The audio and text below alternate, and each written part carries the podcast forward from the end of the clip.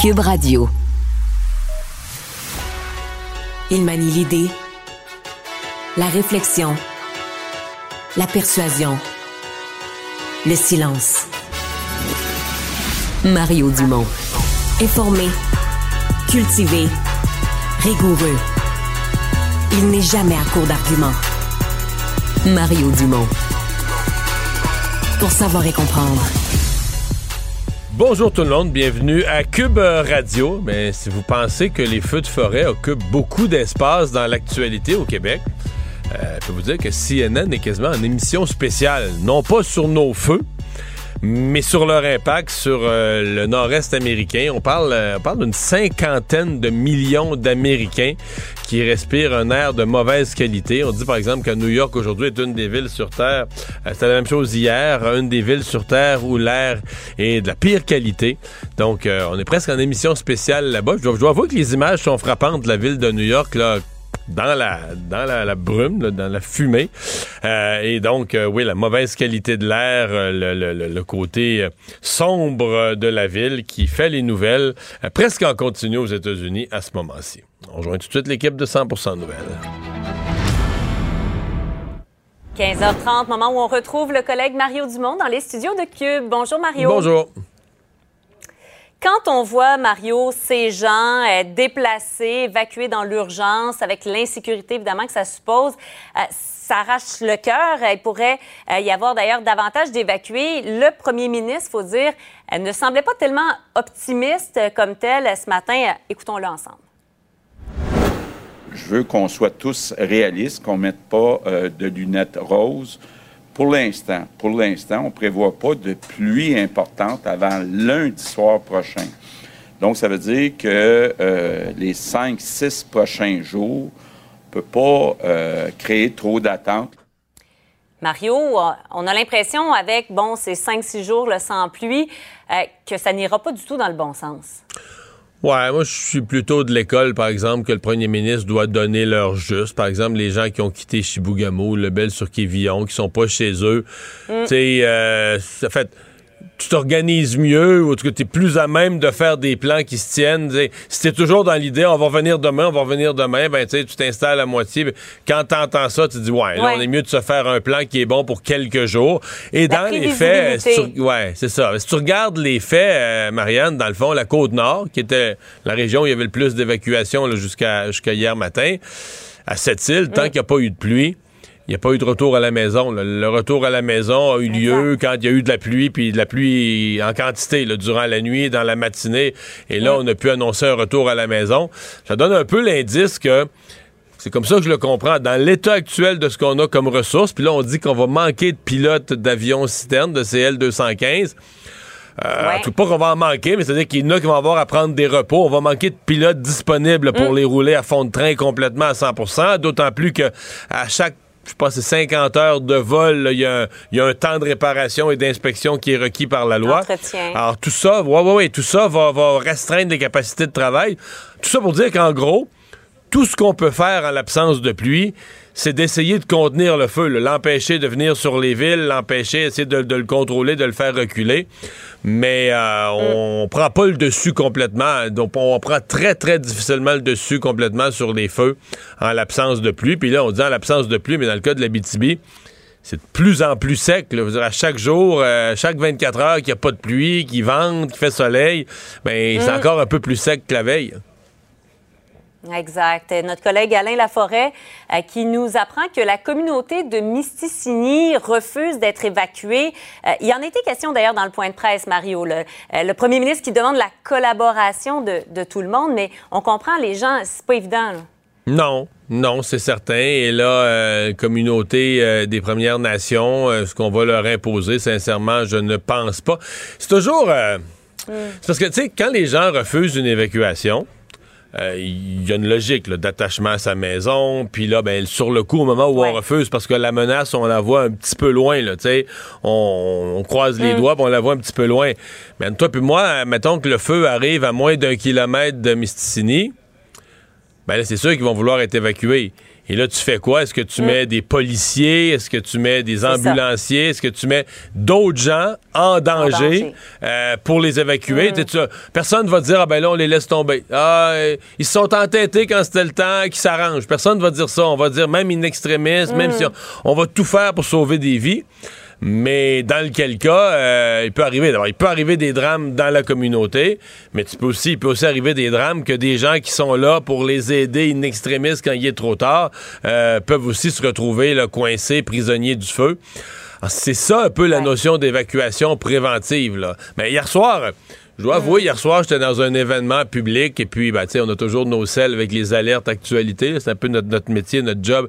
Puis quand j'ai vu l'alerte, là, Chibougamau évacué d'urgence en soirée, tu sais, dans ma tête, ça a fait un peu comme merde, là. Tu sais, c'est, ben, d'abord, on avait eu une partie de chapelle, on avait eu sept îles, ça s'était fait quand même de façon ordonnée.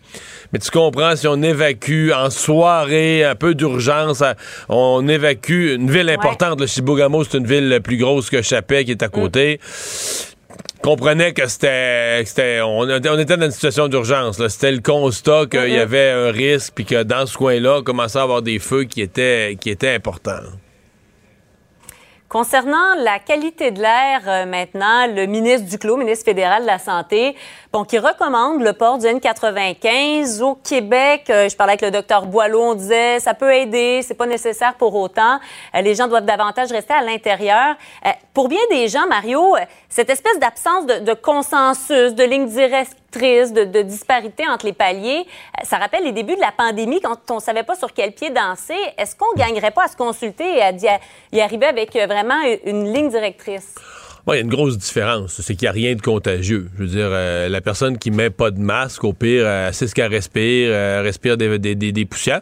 Je, trouve, par contre, que je sais pas si aujourd'hui tu as écouté CNN. Moi, je viens d'écouter une demi-heure de CNN. Ils sont à temps plein. Il n'y a plus d'autres sujets. Ils sont presque en émission spéciale.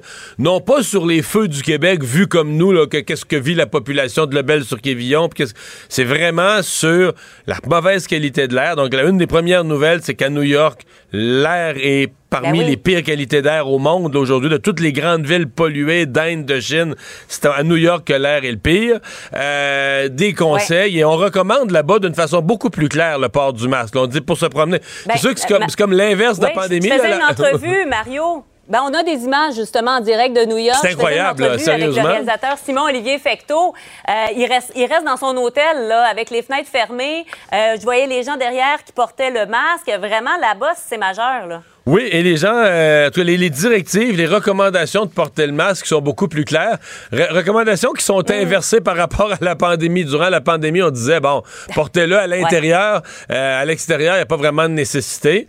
Mais dans ce cas-ci, je trouve que c'est une décision personnelle beaucoup plus claire parce que la pollution est comme, le, le, le, le, virus n'était pas visible à l'œil nu, la pollution est visible à l'œil nu. Ça, c'est hier soir, je pense, au match de Yankees. On voyait la fumée dans le, mm-hmm. dans le stade. Mais donc, c'est ça euh, on la voit, puis on sait ce qu'on respire, puis il n'y a rien de contagieux. Avec la personne qui veut personne qui veut faire son jogging pendant une heure puis respirer euh, de l'air euh, de mauvaise qualité, ben, ça demeure un choix, personnel jusqu'à temps qu'un certain nombre d'entre eux se ramassent à l'hôpital avec des, problèmes. Mais pour l'instant, il n'y a rien de semblable qui se produise. Donc, c'est vraiment un choix, personnel. Je note juste qu'aux États-Unis, ils sont plus c'est plus la, recommandation de porter le masque devant cette qualité d'air-là est plus, plus claire. Hmm. Parlons par ailleurs de l'augmentation de salaire des députés à l'Assemblée nationale. Maintenant, chose faite. Euh, tu as l'impression, Mario, je te lisais ce matin, que le débat n'a pas été mené sur les bonnes bases finalement. Bien, c'est-à-dire que spontanément, on dit on va augmenter le salaire des députés de 30 000 qui était à peu près 30 le 29,7% pour être rigoureux. Mm. Puis, ben, on fait quoi? On va dans salaire des députés. Là, tu peux aller sur le site de l'Assemblée nationale, puis tu le trouves, le salaire des députés. Puis le salaire de base était de 101 000. Puis après ça, tu fais les calculs. Mais euh, une des choses que le dossier du journal a révélé en fin de semaine, le journal qui a fouillé tout ça, c'est que des députés qui gagnent ce salaire de base sur les 125, il y en a 10. Ouais. Il y en a 115 sur 125 qui ont une prime pour des fonctions supplémentaires. Et ça, Marianne, c'est plus mm. qu'avant. C'est plus qu'à l'époque où, je siégeais, moi, à l'Assemblée nationale. Ah il y avait des primes pour des adjoints parlementaires, des présidents de commissions parlementaires, il y a des fonctions. Mais là, c'est comme si au fil des années, mm. on a ajouté toutes sortes de fonctions, pour on étire, de telle sorte que les 90 députés de la CAQ, mais les 90 ont une prime. Les 19 ben députés libéraux, les 19 ont une prime. Donc là, je viens de te nommer 90 plus 19. Ce sont les 109 députés qui étaient favorables, qui étaient en faveur des deux partis qui étaient en faveur de la hausse des mhm. salaires. Alors tu dis sur ces 109-là que je viens de te, te, nommer, sur deux partis, combien il y en a qui le gagnent le salaire de base? Zéro pas un seul. Donc, eux nous ont amené un débat en disant, tu sais, le, salaire de base du député, 101 000, c'est plus beaucoup. Puis, puis je veux dire, moi-même, là, on a comparé le salaire de base du député, par exemple, avec euh, des fonctionnaires, le directeur régional d'un hmm. ministère. Puis là, on se dit, ouais, c'est vrai. C'est ça, c'est vrai, quand on le met dans cette hiérarchie-là, le député, il est pas bien ben haut, puis c'est un élu du peuple, puis il y a une logique, là, ben, il travaille fort. Mais là, tu dis, OK, mais dans le fond, les deux partis qui nous ont poussé sur la hausse des salaires, il n'y en a pas un, c'est pas un. Zéro sur 109 qui gagnent le salaire de base. Si vous voulez savoir, ceux qui gagnent le, salaire, le 101 000 de base, il y en a sept de Québec solidaire, deux du PQ. En fait, il y a juste Paul Saint-Pierre Blamondon. Il y a juste le chef au PQ qui gagne plus. Et euh, l'indépendante de Mme Nicole qui a démissionné des libéraux. Qui... Donc, ils sont 10, 7 plus 2 plus 1, 10 en tout et partout. Les 115 autres ont des primes. Alors, je trouvais que ça amenait euh, une dimension différente au, débat. Puis, il hmm. faut minimalement le dire. Ce qui fait qu'avec l'augmentation, le nouveau salaire de base qui était de, de 101 000 est maintenant à 131 700 là. Ben là, encore là, ils sont juste le 131 800, ils sont juste 10 à le gagner, Marianne. Donc, les 115 mhm. autres gagnent minimalement 150, presque 152 000. Fait que pour tous les libéraux et les caquistes, le vrai salaire de base, c'est-à-dire le minimum, le plancher que quiconque gagne dans ces 109-là, mm. c'est 152 000. Alors, je dis pas que c'est un scandale 152 000. À mon avis, il y en a qui le méritent. Puis euh, il fallait y toucher. C'est juste que, tu sais, quand tu mets ça bout à bout, tu dis, OK. Que ça soit bien dit. Ouais, mais quand tu mets ça ben bout à bout, ils s'augmentent le salaire eux-mêmes. Tout d'un coup, là, euh, entrée en vigueur immédiate, pas de, pas de palier, pas d'escalier qu'on monte les marches pour rejoindre. Non. Premier jour, on monte de 30 quelques mille. Euh, puis là, en plus, tu dis, OK, ils augmentent le salaire en faisant le débat sur le salaire de base, mais tout le monde gagne 20 000, 30 000, 40, 50 000 de plus que le salaire de base. Tout ça fait que même quelqu'un comme moi, qui était extrêmement sympathique, favorable à l'idée qu'on revoie la rémunération des élus en fonction des critères de 2023, ben, tu sais, au fil des semaines, des discussions et des constats, j'étais moyen. Je suis plus trop à l'aise. Mais là, c'est fait, peu importe. Ah oui, ça a été voté hier, c'est ça, c'est fait. Merci, Mario. On se parle demain. Au revoir. Au revoir. Savoir et comprendre l'actualité. Alexandre Morin-Villouellette. Alors, Alexandre, refaisons le bilan que François Legault a fait en fin d'avant-midi de long en large, le bilan des feux de forêt au Québec. Oui, parce qu'il y a plusieurs situations qui sont encore critiques, alors qu'on en a parlé un tout petit peu plus tôt. Là, en as parlé à SCN là, de ces évacuations à Chibougamau qui ont dû avoir lieu là, souvent en plein milieu de la nuit. Plusieurs municipalités qui sont toujours menacées. J'ai vérifié là, dans les dernières heures là, le chiffre sur le site de la SOPFEU. Bien intéressant, là, ça a été relevé du côté d'un collègue là, à Radio-Canada. Euh, les le nombre d'hectares affectés sur le site de la SOPFEU, je te le montre en ce moment, Mario, dépasse même le nombre de caractères qui est possible en boîte sur les lettres, tellement il y a, euh, tellement c'est un nombre record qui n'était pas pensable pour le site. On est à 497 000. c'est plus qu'une année normale au complet. Là. 497 921 hectares en ce moment qui sont affectés par les incendies de forêt. Ce matin, on était à 460 000. Donc ça monte, là, ça a monté presque au-dessus de 30 000 en quelques heures aujourd'hui, ces hectares de forêt qui sont brûlés la triste chose, c'est que comme ça se calme dans l'est du Québec, comme ça se calme avec la pluie sur la côte nord, pour que ça augmente comme ça, ça nous dit que les régions affectées, là, le nord, le coin de Chibougamau-Chapais, l'Abitibi, ils goûtent le présentement. Ouais, puis ils goûtent pas à peu près. Puis en ce moment, mais c'est d'autres communautés qu'on va vouloir évacuer. On parle entre autres de la communauté cri de Misticini, là, qui compte quand même 4000 résidents qui, avec qui on discute là, en ce moment, là, les autorités locales qui sont en contact avec le gouvernement pour savoir si on va évacuer, oui ou non, cette communauté-là. Parce que y a, le feu se rapproche, Mario, puis surtout, on a euh, un nouveau problème aujourd'hui qui est apparu, la pénurie de pilotes à la Sopfeu. Grand problème parce que oui, on a des avions. Certes, il y en a deux qui sont en réparation, deux de nos avions également, avions citernes, qui ont dû être redonnés à Terre-Neuve parce qu'ils nous les prêtent en temps normal, mais eux aussi sont aux prises avec des incendies de forêt, ont dû donc les rapatrier. Et là, c'est les pilotes, surtout les pilotes et les mécaniciens qui vont venir parce à manquer. Parce des temps, euh, ils, ont, ils, ont, comme un carnet de vol avec des heures calculées, et puis au bout d'un certain temps, il faut qu'il y ait des, des minimums de repos, c'est la loi. Ben oui, c'est la loi, puis surtout, on comprend que c'est inhumain, même dangereux, là, de faire travailler 24 heures sur 24, 7 jours sur 7 des pilotes dans ces conditions-là. Là. On comprend qu'on en a, on a besoin de ces pilotes, mais les faire voler tous les jours, mais ça va devenir impossible dans les prochains jours. Pour l'instant, on dit que c'est les chefs pilotes qui font le travail de leurs employés en ce moment, qui leur donnent un petit répit pour être capable de prendre le relais, mais eux aussi, éventuellement, vont dépasser ce cap d'heure qu'ils peuvent faire en vol. Donc, on va avoir besoin ben, de nouveaux pilotes. On veut en former des nouveaux, mais ça prend un certain temps. Oui, parce que je pense que c'est une spécialité. Là. Tu peux pas prendre un pilote d'un autre type d'avion. L'avion citerne, le chargement, le poids, la gestion du poids une fois chargé. Tout, tout, ça, faut que tu connaisses, faut que tu saches ce que tu fais. Là. Ben oui, puis faire un passage, on comprend, là, si tu fais pas un passage pour lancer de l'eau comme ça, bombarder un secteur de forêt avec, euh, avec ta citerne, ça te prend une formation. Là. Faut que tu faut que tu voles en basse altitude, près des arbres. Ça peut être extrêmement difficile. Et donc, ça a donné un peu d'écho au point de presse, cette fois-ci au fédéral, de Justin Trudeau, qui a fait le bilan, lui, de tous les incendies au Canada. Parce que même si le Québec est la province la plus touchée en ce moment, on a quand même 2293 incendies dans l'ensemble du Canada depuis le début de l'année. Et le premier ministre Trudeau n'a pas écarté non plus là, de donner des ressources supplémentaires là, pour lutter contre les incendies de au Québec. Excluait pas non plus de fournir même des pilotes pour conduire des avions citernes en cas de pénurie du côté de la défense nationale. On peut écouter un tout petit peu le premier ministre. Tout d'abord, euh, dans la situation immédiate, on est en train de tout faire pour s'assurer qu'on ait les ressources, que ce soit euh, les, pompiers, que ce soit euh, le matériel, que ce soit le transport nécessaire ou les avions citernes nécessaires pour répondre aux urgences à travers le pays. On voit qu'on est dans une année pire que ce qu'on a déjà eu et nos ressources sont étirées, mais on continue d'être là dans la mesure du possible. Mais c'est certain que...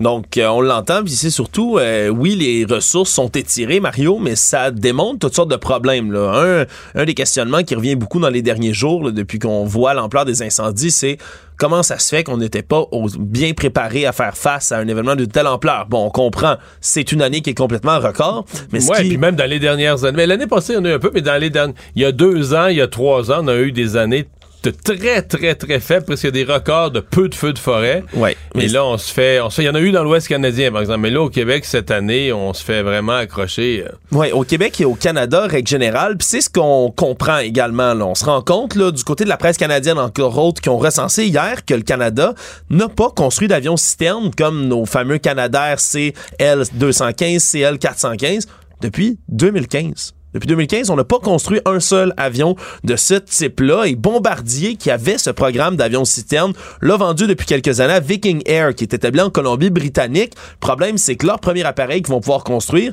c'est seulement en 2027 et déjà là, le carnet de commandes, là, même alors qu'on est à des années de commencer la chaîne de production, ben, est déjà rempli complètement. Là. Les Par commandes. d'autres pays, par- Indonésie, France, Espagne, d'autres pays européens qui sont venus commander, mais pas le Canada. Donc on est quand même. s'est là, pas inscrit dans la liste des gens qui s'en Exactement, ce qui fait en sorte ben, qu'on est à la traîne, qu'on est en retard, puis c'est extrêmement spécialisé là, de créer ce genre de châssis d'avion, donc ce sera à suivre. là. Pour ce qui est de la lutte au sol, la SOFU a 520 pompiers qui sont sur le terrain, 150 militaires des forces armées canadiennes qui se sont joints à eux et on veut doubler ce nombre-là là, d'ici quelques jours. On parle de 1200 pompiers là, d'effectifs qu'on pourrait avoir grâce aux pompiers qui viennent de la France, des États-Unis, du Mexique et du Portugal, entre autres, qui pourraient venir nous aider. Donc la lutte continue un peu partout au Québec. Et comme t'en parlais plutôt à LCN, Mario, c'est à New York aujourd'hui qu'on égoutte beaucoup. Les images sont hallucinantes à New York. Là, tout est orange. complètement dans le brouillard, dans la fumée.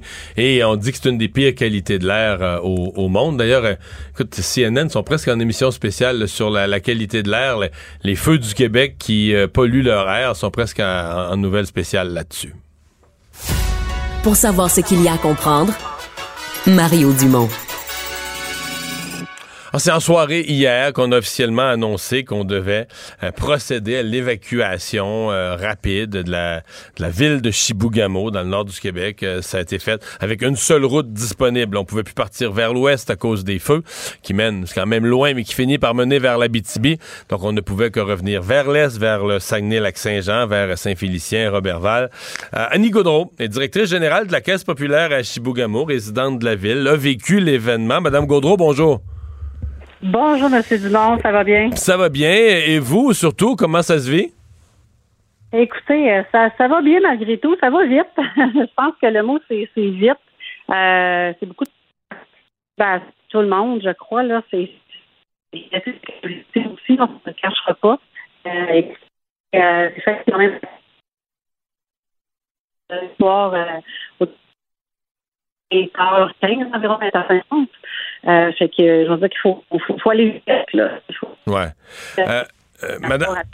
Ouais, Madame Gaudreau, je sais pas si on va, on va essayer de rétablir, on va vous rappeler, on va essayer de rétablir la communication. Je pense qu'on a une mauvaise ligne. C'est intéressant ce que vous dites, mais on en perd un mot sur deux. On va essayer de rétablir ça euh, tout de suite. Oui, ça s'est fait. Madame Gaudreau nous l'explique. Ça s'est fait très très vite. Euh, il semble que la rumeur a commencé à circuler là, vers l'heure du souper, fin d'après-midi à l'heure du souper. En soirée, ça s'est confirmé, évacuation. Euh, et là, ben, comme il y avait juste une route, on a vu les images de, longues files. c'était c'était congestionné pour sortir. Une seule route, euh, des files assez, euh, assez impressionnantes. Mais bon, un, à la fois, tout le monde a fini euh, par réussir à quitter, à quitter la ville. il y en a, il y a des refuges. La ville de Robertval, entre autres, qui a, organisé des refuges. On parle d'une solidarité des gens qui ont offert des, chalets, des maisons. Donc, la communication est rétablie avec Mme Gaudreau. Mme Gaudreau, comment les gens, en fin de journée, à l'heure du souper, comment ça, ça a commencé à se savoir? Je comprends qu'à un moment donné, ça s'est parlé dans le village jusqu'au moment où on a eu l'ordre officiel, mais comment les gens l'ont appris, là? Ben écoutez, c'est sûr et certain qu'il euh, y a eu du bouche à oreille euh, parce que c'est quand même euh, il y, a, y a 8000 habitants, on, s'entend que presque tout le monde se connaît. c'est que ça, a quand même ça a quand même commencé très rapidement parce qu'il y avait une rencontre à l'hôtel de ville. Et puis à ce moment-là, quand les gens sont sortis de l'hôtel de ville, c'est là que les téléphones ont commencé à sonner et puis les voisins ont commencé à se dire faut évacuer, faut évacuer. Alors c'est là qu'on a commencé avant même que la, mairesse euh, nous, demande de quitter, dans le fond. Et, ils l'ont fait comment, l'annonce officielle? Euh, voiture avec sirène, porte-voix qui ont sillonné toutes les rues? Comment ils ont fait l'annonce pour être certain que tout le monde l'ait entendu? Ben écoutez, tout d'abord, euh, ils nous avaient déjà mentionné de nous venir informer sur la page Facebook de la municipalité ce qu'on a fait. Il y avait des points de presse en direct. par la suite, les policiers ont fait du porte-à-porte. On commencé à cogner commençait à cogner aux maisons. Ensuite, on a eu des alertes aussi, un peu comme les alertes en beurre, euh, sur nos téléphones, nous demandant de quitter. Euh, en apportant le, strict minimum, bien entendu, avec les consignes à suivre lorsqu'on part, parce qu'ils nous demandaient d'identifier sur la porte si les policiers n'étaient pas passés. On, nous demandait de mettre euh, le, nombre de personnes, l'endroit où on allait et tout et tout, pour qu'ils soient en mesure de voir qu'on était bien parti en sécurité. OK. Euh, est-ce que les gens s'y attendaient? Bon, il y avait eu euh, évacuation d'une partie de Chapet, les feux, les feux vous tournaient autour. Est-ce que les gens s'y attendaient, se disaient ouais, ça va finir par être nous autres, ou est-ce qu'au contraire, les gens euh, ont, tombé en bas de leur chaise hier quand, tout ça a déboulé? Ben, je vous dirais que honnêtement, on a été surpris. On, a, on était surpris. Là. On savait que on savait qu'il y avait des feux autour, mais je dirais que c'est quand même pas quelque chose de méconnu pour nous. Là. Euh, c'est pas la première fois que ça arrive, c'est pas fréquent des gros feux comme ça, mais le dernier qu'on a eu, c'est en 2005. Euh, on avait déjà vécu euh, ces, événements-là. Donc les gens étaient quand même habitués, puis il y en a, il y en a toujours un petit peu des feux de forêt. Puis pendant la journée, on nous avait dit que que ça allait quand même bien, que les feux étaient, étaient, étaient contrôlés, puis c'était pas dangereux pour la municipalité. Sauf que ça a vite tourné rapidement, hein, comme le vent. Le vent a tourné de bord, puis c'est là que je pense que le, le, pas le vent de panique, là, mais c'est là qu'ils ont accéléré le processus. Nous dire, ben là, je pense que c'est temps qu'on qu'on fasse quelque chose avant qu'il arrive quelque chose, parce que euh, dans le fond, il y avait un accès qui était fermé vers la. Puis si jamais le feu bloquait l'autre accès, ben là, on, était là, Vous étiez prisonnier, ouais, c'est ça. Exact, exact, exact le, sentiment, euh, bon, c'est quand même, on est équipé, la Sopfeu fait un bon travail. Généralement, on réussit à sauver les propriétés, mais le sentiment quand on quitte sa maison, est-ce qu'on jette un dernier coup d'œil en arrière en se disant, ouais, il y a quand même, euh, euh fût-ce un, risque faible, il y a quand même un risque qu'on ne la revoit pas? Est-ce que les gens avaient ce type de pensée-là? Ben oui, c'est certain. Hein? Euh, moi-même, tu sais, je suis pas une personne, je, suis pas attachée nécessairement aux choses, mais ma maison, euh, c'est une maison qu'on a construite il y a quand même pas beaucoup d'années. On l'a construit nous-mêmes sur le bord de l'eau pour, pour mon cas à moi. Fait que c'est sûr qu'avant de fermer la porte, on a une petite lampe qui coule, puis euh, c'est émotif, c'est du matériel, mais ça demeure, euh, ça demeure quelque chose qui est important dans notre vie. Puis euh, oui, c'est très émotif. Fait que les gens, les gens, ils sont émotifs. C'est beaucoup de, de, de, déstabilisation pour les gens aussi. Nos personnes âgées, euh, c'est pas facile là, évacuer l'hôpital, les maisons de personnes âgées. Moi, j'ai quand même, j'ai la famille. Oui, parce que c'est important ce que vous dites pour les gens. C'est une évacuation complète au point. J'ai vu le ministre Christian Dubé ce matin sur Twitter. On a, euh, on a évacué l'hôpital. On a sorti les malades. Oui. Oui, oui, tout à fait. L'hôpital, le CHSLD, les maisons de personnes âgées, euh, vraiment les personnes euh, plus vulnérables, là, oui, euh, tout le monde a été évacué. C'est vraiment ça, s'est vraiment passé, je vous dirais, là, à mon sens, à moi, là, de façon extraordinaire. Les gens ont été collaboratifs aussi. il y avait, écoutez, on se le cachera pas, on était vraiment de, de, de, voiture à voiture. Là. Il y avait des milliers de voitures sur la même route. Là. C'était vraiment impressionnant à voir. Puis, euh, écoutez, il devait pas avoir de policiers au Saguenay-Lac-Saint-Jean parce qu'il y en a, il y en a monté euh, énormément à Chibougamau. On les voyait monter, les ambulances, les autobus. Euh, c'était particulier. Ouais. L'entraide, on a parlé toute la journée de l'accueil des gens du lac Saint-Jean. À Robertval, ils ont fait un lieu, un lieu d'accueil spécifique, mais il semble qu'un peu partout au lac Saint-Jean, des gens ont prêté euh, maison, chalet, chambre à coucher disponible, euh, même à des gens qu'on connaissait pas ou peu. Euh, vous avez été témoin de ça? Tout à fait. C'est ce que je mentionnais. Hein. Quand il y a du négatif, moi, je vois toujours le positif. Puis la solidarité humaine qu'il y a derrière ça, c'est vraiment vraiment extraordinaire. C'est vraiment touchant. Euh, J'en parle, j'ai les frissons, là. Euh, les gens, écoute, ils nous connaissent pas, mais ils sont accueillants, ils nous offrent, là, il y a une tonne de petites choses qui sont déjà en branche. J'ai vu passer des cueillettes de jouets. Euh, j'ai vu des, des euh, euh les je suis directrice chez les jardins, donc on s'entend que ma, ma, ma, ma, ma, gang de DG, on peut dire, ils ont commencé des levées de fonds aussi pour aider les sinistrés. Euh, il y a plein de choses qui sont mises en branle. Accueillir les animaux, euh, les chevaux, les chiens. Euh, vraiment, là, c'est un accueil extraordinaire. Même à l'adoré, quand on arrivait, les restaurants, les dépanneurs étaient ouverts 24 heures, ce qui n'est pas le cas habituellement, pour justement nous aider, nous accueillir, aller ne serait-ce qu'aller à la salle de bain, acheter une bouteille d'eau, quoi que ce soit d'autre.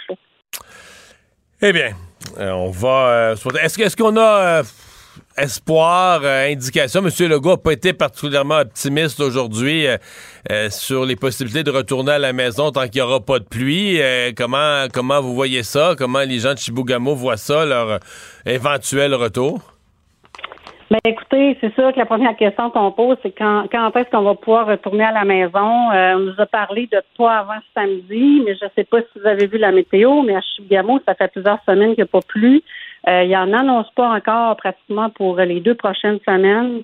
Alors on va euh, on va voir comment ça se passe, puis on, va prier bien ben fort pour que pour qu'on ait de la pluie. Euh, je pense que ce serait la meilleure chose à faire, puis que les vents les vents soient en notre faveur aussi, très important. Ben, la meilleure des chances à vous, à toute la population de Chibougamau. On est avec vous en pensée. Merci d'avoir été là. Merci à vous. Je vous souhaite une bonne fin de journée. Au revoir. Francis Gosselin. Économiste. Tout ça, ils l'ont échappé. Consultant. C'est quand même pas une petite affaire. Auteur. C'est moins politiquement populaire. Francis Gosselin, pour savoir et comprendre l'économie. Salut Francis. Salut Mario. On s'en est parlé cette semaine et je me suis trompé. Moi, je pensais que la Banque du Canada allait attendre encore six semaines, allait augmenter le, taux directeur à la mi-juillet. Et tu avais dit quelque chose du genre, ben s'ils le font cette semaine, c'est quasiment un impact psychologique. Ils veulent saisir les gens. Est-ce que c'est ça qu'ils ont voulu faire ce matin? Je pense que je t'écoutais d'ailleurs ce matin avec euh, le sénateur. Oui, oui, euh, Clément Gignac. Clément là. Gignac, c'est très intéressant. Ben, effectivement, je pense que ben, plusieurs choses, on en a parlé hier justement, Mario. Donc, euh, euh, la question là, de, de la psychologie est importante, je pense, à chaque fois que le- la Banque centrale du Canada en- augmente son, son taux. Surtout quand c'est des augmentations comme ça d'un quart de point. On peut pas dire que ça va changer la destinée là, de l'économie canadienne, c'est cette décision-là prise mais c'est plus le signal psychologique que ça envoie aux consommateurs. Euh, il y a plusieurs commentateurs, puis je m'inclus là-dedans, qui étaient un petit peu optimistes, qui pensaient que peut-être la Banque du Canada allait baisser son En taux. décembre, à la fin de l'année, une petite baisse d'un quart de point, juste, juste repartir du Je bon pense bord. qu'on peut éliminer cette option. Oui, complètement. Et, et là, même, j'en vois qui disent, ben là, c'est reparti à monter, puis des quarts de point, on pourra en avoir quelques-uns, ben... Tant qu'il faudra, tu sais, Mario, dans le fond, l'objectif reste le même, celui de ramener l'inflation à l'intérieur de la cible et vraiment à 2% éventuellement. Euh, puis comme je le disais euh, à d'au- à d'autres occasions, la pause, en fait, qui a été décrétée à la fin janvier, ce que ça a pu faire, puis justement, les commentateurs qui disaient que ça allait peut-être baisser, etc., c'est finalement faire penser à beaucoup de consommateurs, beaucoup même d'entrepreneurs, que le pire était derrière nous, puis que les prochains mois allaient être, allaient être mieux, dans le fond. Et donc, ce que ça se fait, ça se traduit par quel comportement? Ben, des comportements d'enthousiasme, d'optimisme, etc. Puis ça, tu sais, drôlement, M. McClem, là, c'est pas quelqu'un qui aime beaucoup ça, l'optimisme et l'enthousiasme. Non, Lui, mais en fait, euh, c'est ça qui est fou avec l'inflation, parce que tout son paragraphe Mhm. Sur pourquoi il faut augmenter le taux, ben c'est une série de bonnes nouvelles économiques. Dans le sens que si tu oublies l'inflation, l'économie canadienne a été résiliente, les ménages dépensent, Mhm. Les emplois, les emplois. euh, donc c'est toute une grosse Ouais, série ouais. de bonnes nouvelles en temps normal, mais là qui deviennent des pressions inflationnistes. Exactement. Et donc, ce qu'il dit à travers cette décision-là, ce que la banque dé- décide là, finalement, c'est- de nous rappeler que la guerre contre l'inflation n'est pas terminée. Et donc, euh, de prendre un petit peu no- notre, notre mal en patience puis de continuer à contrôler un petit peu nos dépenses.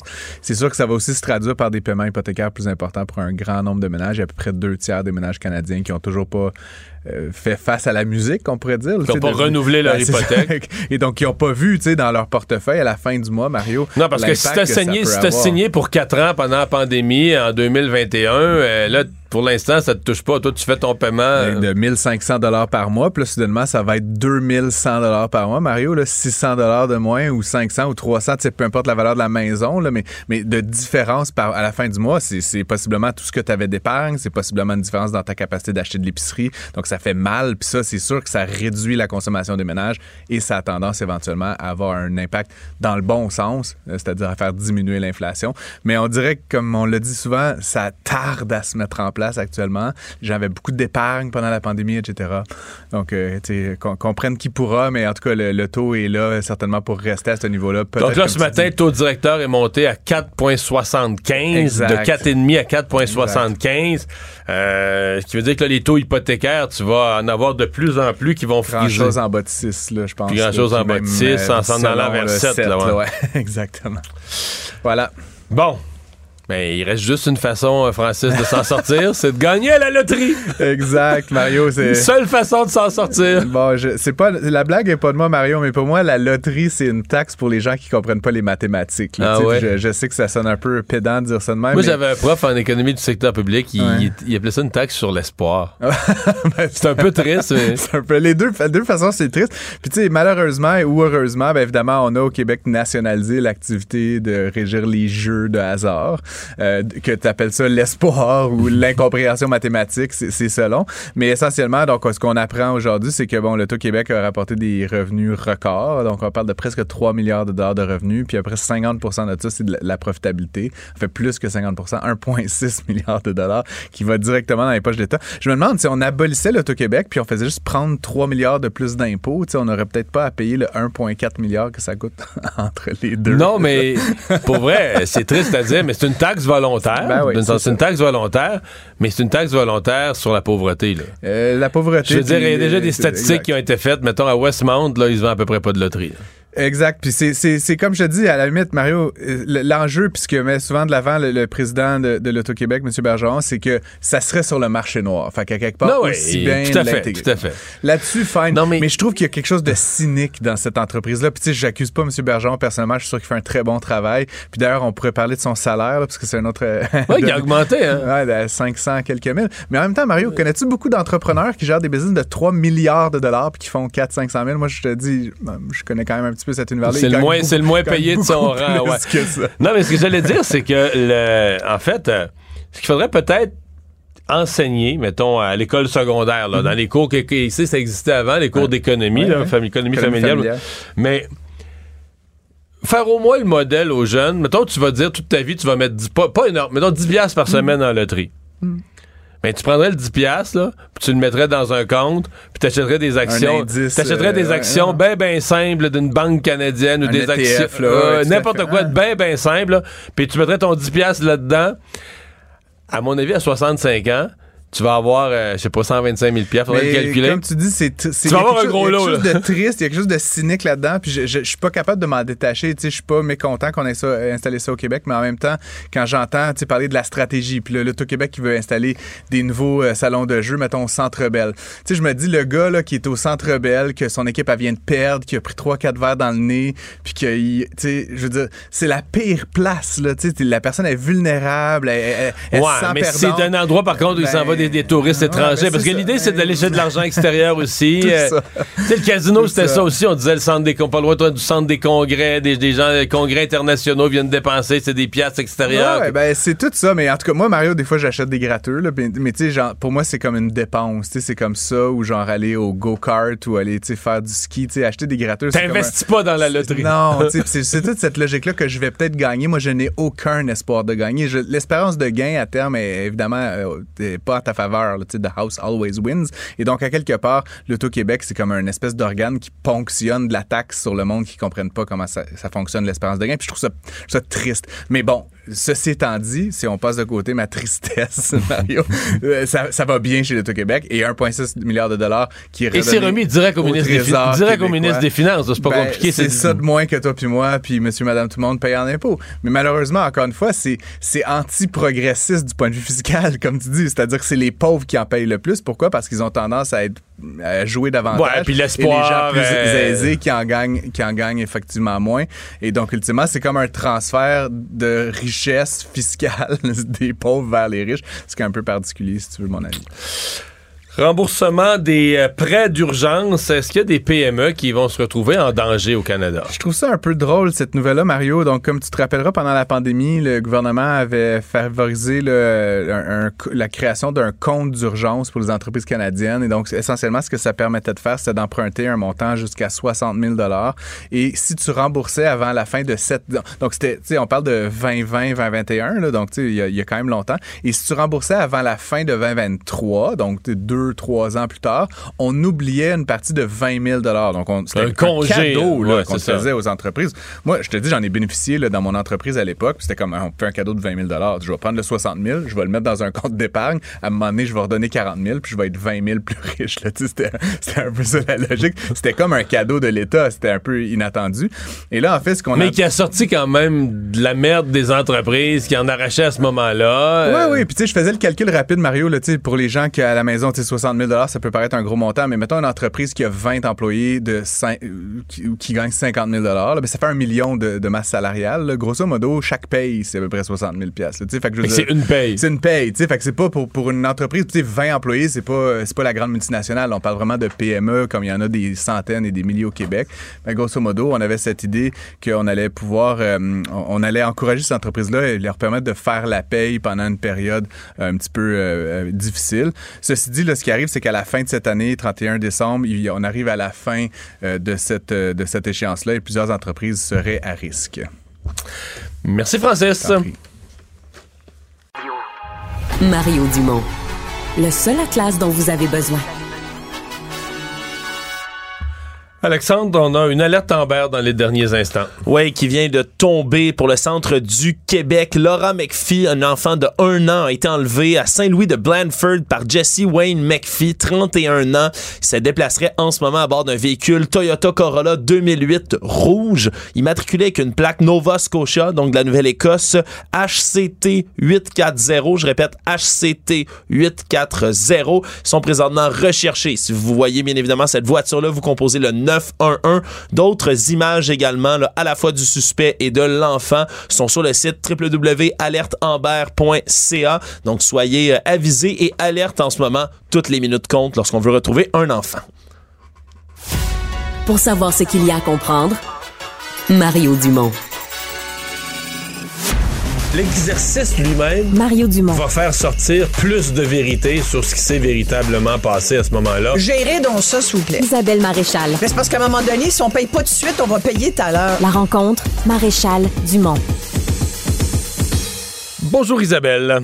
Bonjour Mario. Alors, la Banque du Canada a haussé euh, son taux directeur d'un quart de point. C'est pas un saut euh, spectaculaire ou terrible comme on a vécu l'an dernier à coup de trois quarts de point, mais on est rendu quand même à des taux élevés. Fait que chaque quart de point euh, fait mal. Et toi, tu t'intéresses euh, bien au portefeuille de la classe moyenne, hein?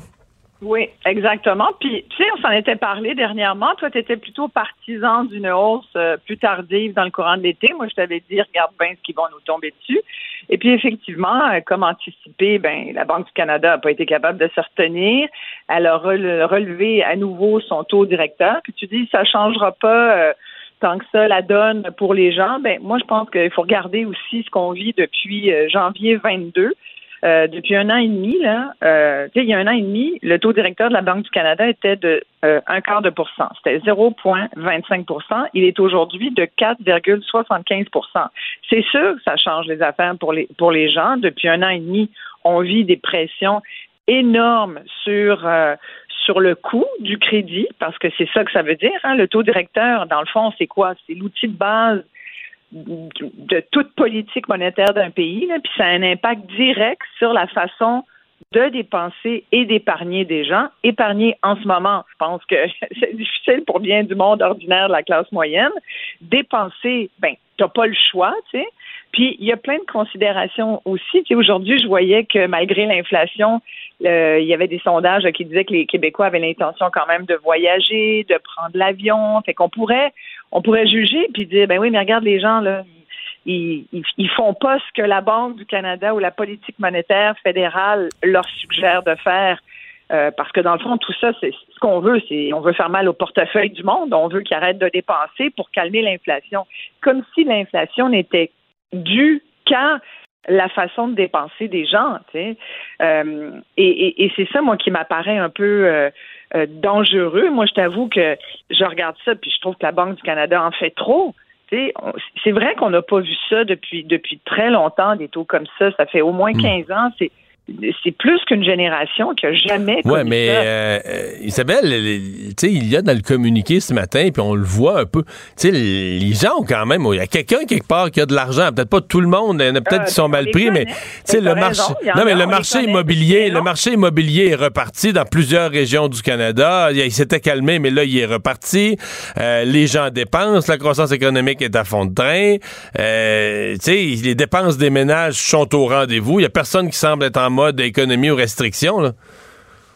Ben, je pense qu'il y a des, la classe moyenne euh, que je, sur laquelle je me suis beaucoup penchée n'a pas forcément toujours les moyens de, de réduire ses dépenses. C'est une famille de quatre, de, de deux, une famille de quatre avec deux enfants ou trois enfants. Tu sais, on sait qu'au Québec, il y, a, des familles plus nombreuses que les dernières années. Mais tu sais, quand tu as des enfants, il faut que tu achètes des vêtements. Là. Tu vas pas, pas tout le temps euh, magasiner au village des valeurs ou chez Renaissance pour habiller tes enfants. Il faut que tu manges. Euh, Il y, a, y a plein de dépenses. Les dépenses de véhicules. Moi, je connais plein de gens là qui euh, euh, s'il fallait que leur vo- voiture usagée ait un problème, n'auraient même pas l'argent pour la réparer. les gens sont à côté, Mario. Il y a beaucoup de gens à côté, c'est-à-dire ils ont le nez su- sur le mur. Puis c'est pas vrai que les salaires augmentent aussi vite que le coût de la vie. C'est pas vrai ça. Le remboursement des dettes, il est difficile, puis il est de plus en plus difficile. Puis quand tu regardes les, les dettes aujourd'hui là, ça a un impact sur qui? Ça a un impact sur moi, par exemple, une hypothèque. Tu sais, euh, il, y a, il y a quelques années, mon taux hypothécaire, moi j'ai encore un taux variable, peux-tu croire? Parce que je, dans ma naïveté idéaliste, je me suis dit, je peux pas croire qu'ils vont continuer de nous augmen- nous augmenter ça. Fait Non, mais ben, sur un l'espace de d'une vie, sur 5,77. l'espace d'une vie, tu sors gagnante avec un taux variable, c'est prouvé. Ben, c'est ce que je me suis dit, tu sais. Puis bon, mais, mais malgré tout, il faut le sortir pareil, l'argent, tu sais. Puis il y a, il y, a, y, a, y a trois ans, j'avais, ça me coûtait 1,4% de taux d'intérêt. Tu comprends? T'imagines l'augmentation? C'est fou. Alors, bon, ça va, on travaille, tout, mais dès qu'il y a un grain de sable dans l'engrenage, et c'est l'enjeu numéro un de la classe moyenne, dès qu'il y a un problème euh, auquel elle doit faire face, elle a plus d'argent. Les gens, et tu parlais de l'endettement, tu dis bon, ça va pas si mal, les gens se, se ont pas vraiment besoin de contrôler leurs dépenses. Le problème, c'est que les gens vivent à crédit. Ils vont continuer. Tu as raison, ils continuent de dépenser. Mais qu'est-ce qu'ils font, les gens? Ils vivent plus que jamais à crédit. Le recours aux cartes de crédit, c'est sorti justement euh, ces jours-ci. Euh, on n'a pas vu ça depuis longtemps.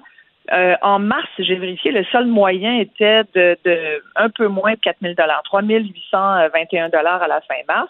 Et là, ce qu'on voit, c'est que le tiers des consommateurs, euh, c'est un article de la presse qui rapportait ça aujourd'hui, le tiers des consommateurs reportent le solde de mois en mois. alors, tu payes jamais ta balance, tu n'es jamais à zéro. Tu disais, il y en a qui font de l'argent. Ben oui, il y en a qui font de l'argent. Puis on connaît les. Il en faut peut-être pas, il en dépense. Les cartes de crédit, les cartes de crédit, les soldes sont plus élevés parce que les achats aussi sont plus importants parce que l'inflation fait que ça nous coûte plus cher. Euh, bref, tu sais, c'est comme une espèce, tu sais, quand Equifax te dit, euh, ben, c'est un record en ce moment, là, au niveau des dépenses mensuelles des gens.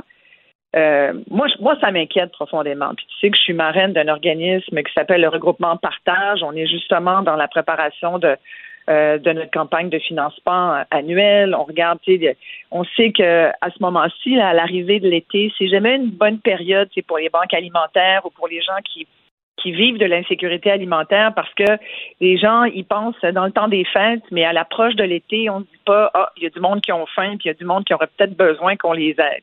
Puis comme tout le monde est un petit peu plus c'est serré que d'habitude, mais tu as moins tendance à, donner une épicerie à quelqu'un comme tu pouvais le faire il y a une couple d'années, genre avant la pandémie. Fait que ce qu'on voit, c'est que c'est beaucoup plus difficile aujourd'hui de venir en aide à des gens qui ont besoin. Juste sur l'île de Montréal, c'est le tiers des ménages qui vivent en situation d'insécurité alimentaire, Mario. C'est énormément de monde. Et moi, je, tu sais, j'entendais euh, euh, notre ministre Freeland, euh, vice-première ministre fédérale, qui disait ben, qu'elle était inquiète, elle aussi, là, de cette pression financière sur la famille. Elle dit c'est un enjeu qui m'inquiète beaucoup. Ben, j'espère, mais j'aimerais ça que ça l'inquiète plus, tu Puis j'aimerais ça que la Banque du Canada, tu me dis, c'est pas son rôle, la Banque du Canada, d'être inquiète pour le monde, mais, mais quand même, tu sais, puis je comprends que c'est indépendant, puis que c'est pas, euh, que le, mais le gouvernement fédéral doit donner quand même des indications, et, pour une fois, pour une rare fois, ben, je suis d'accord avec Poiliev qui dit que ça met effectivement le Canada, mais surtout les gens, en, danger économique. Et euh, il, il, interpellait Justin Trudeau. Euh, écoute, c'est du bonbon pour lui, ce qui vient de, se passer aujourd'hui. Ça lui donne l'occasion de, marteler le clou, euh, puis de rappeler à quel point Justin Trudeau a, été dépensier, puis que finalement, ça, ça coûte cher à tout le monde. Et il dit, vous êtes en train de nous mener vers une vraie crise d'endettement à travers le pays. Et je pense que là-dessus, il a raison. Ouais. En fait, lui, il ajoute, là, parce que c'est qu'il a la question des changements climatiques qui s'insère là-dedans, parce que ben, lui, lui, il dénonce, euh, Pierre Poilievre, la, la taxe carbone comme étant un facteur inflationniste. Même le gouverneur de la Banque du Canada euh, a reconnu, là, ça crée, on, augmente le prix des carburants, ça fait une pression inflationniste. Et mm-hmm. euh, en plus, ben, la taxe fédérale, c'est bizarre à dire, mais ça fait augmenter tous les prix, puis on remet l'argent aux gens, parce qu'à la fin, le, le, fédéral remet de l'argent, au, la valeur de la taxe, on le remet aux contribuables en se disant, ben, ceux qui auront utilisé peu d'essence vont sortir gagnants, ceux qui auront utilisé beaucoup d'essence seront pas pleinement compensés, mais c'est un peu le principe d'une taxe globalement neutre, mais qui punit ou récompense les gens en fonction de leur comportement. Sauf qu'en redonnant l'argent aux gens, ça fait de l'argent à dépenser. Donc, tu fais augmenter les prix, puis tu redonnes de l'argent. C'est, une taxe très inflationniste, c'est vrai. Mais est-ce qu'elle est quand même... vu au Québec aussi avec la CAQ, qui est bon, là, aujourd'hui, le gouvernement a dit, bon, c'est malheureux, mais face à cette nouvelle hausse du taux directeur, on n'enverra pas un autre chèque. Euh, on n'aidera pas les gens avec une nouvelle aide financière comme, comme on l'a vu euh, en période euh, plus électorale. Donc là, les gens, il va falloir qu'ils, qu'ils qu'il absorbe cette, cette augmentation. Puis c'est sûr que ça touche les gens qui ont des, des, emprunts hypothécaires, mais ça touche tous les gens qui, hmm. dans le fond, ont toutes sortes de produits de crédit. moi, je connais pas quelqu'un qui n'a pas un produit de crédit. Tu en as, j'en ai. Euh, le crédit, c'est pas une mauvaise chose si tu es capable de jouer avec à ton pour ton propre profit. Là, puis une des choses à faire avec euh, des cartes de crédit, moi je paye tout par carte de crédit parce que je me dis à la fin du mois, je vais rembourser. Ce qui veut dire que quand j'achète, euh, puis peut-être que tu fais la même chose, je me dis, ben, j'ai l'argent dans mon compte, ou en tout cas, je vais me servir du crédit pour toutes sortes de raisons, parce que ça me donne des points, ça me permet de me payer des billets d'avion gratuits ou d'autres choses, puis, mais il faut que tu payes ton solde.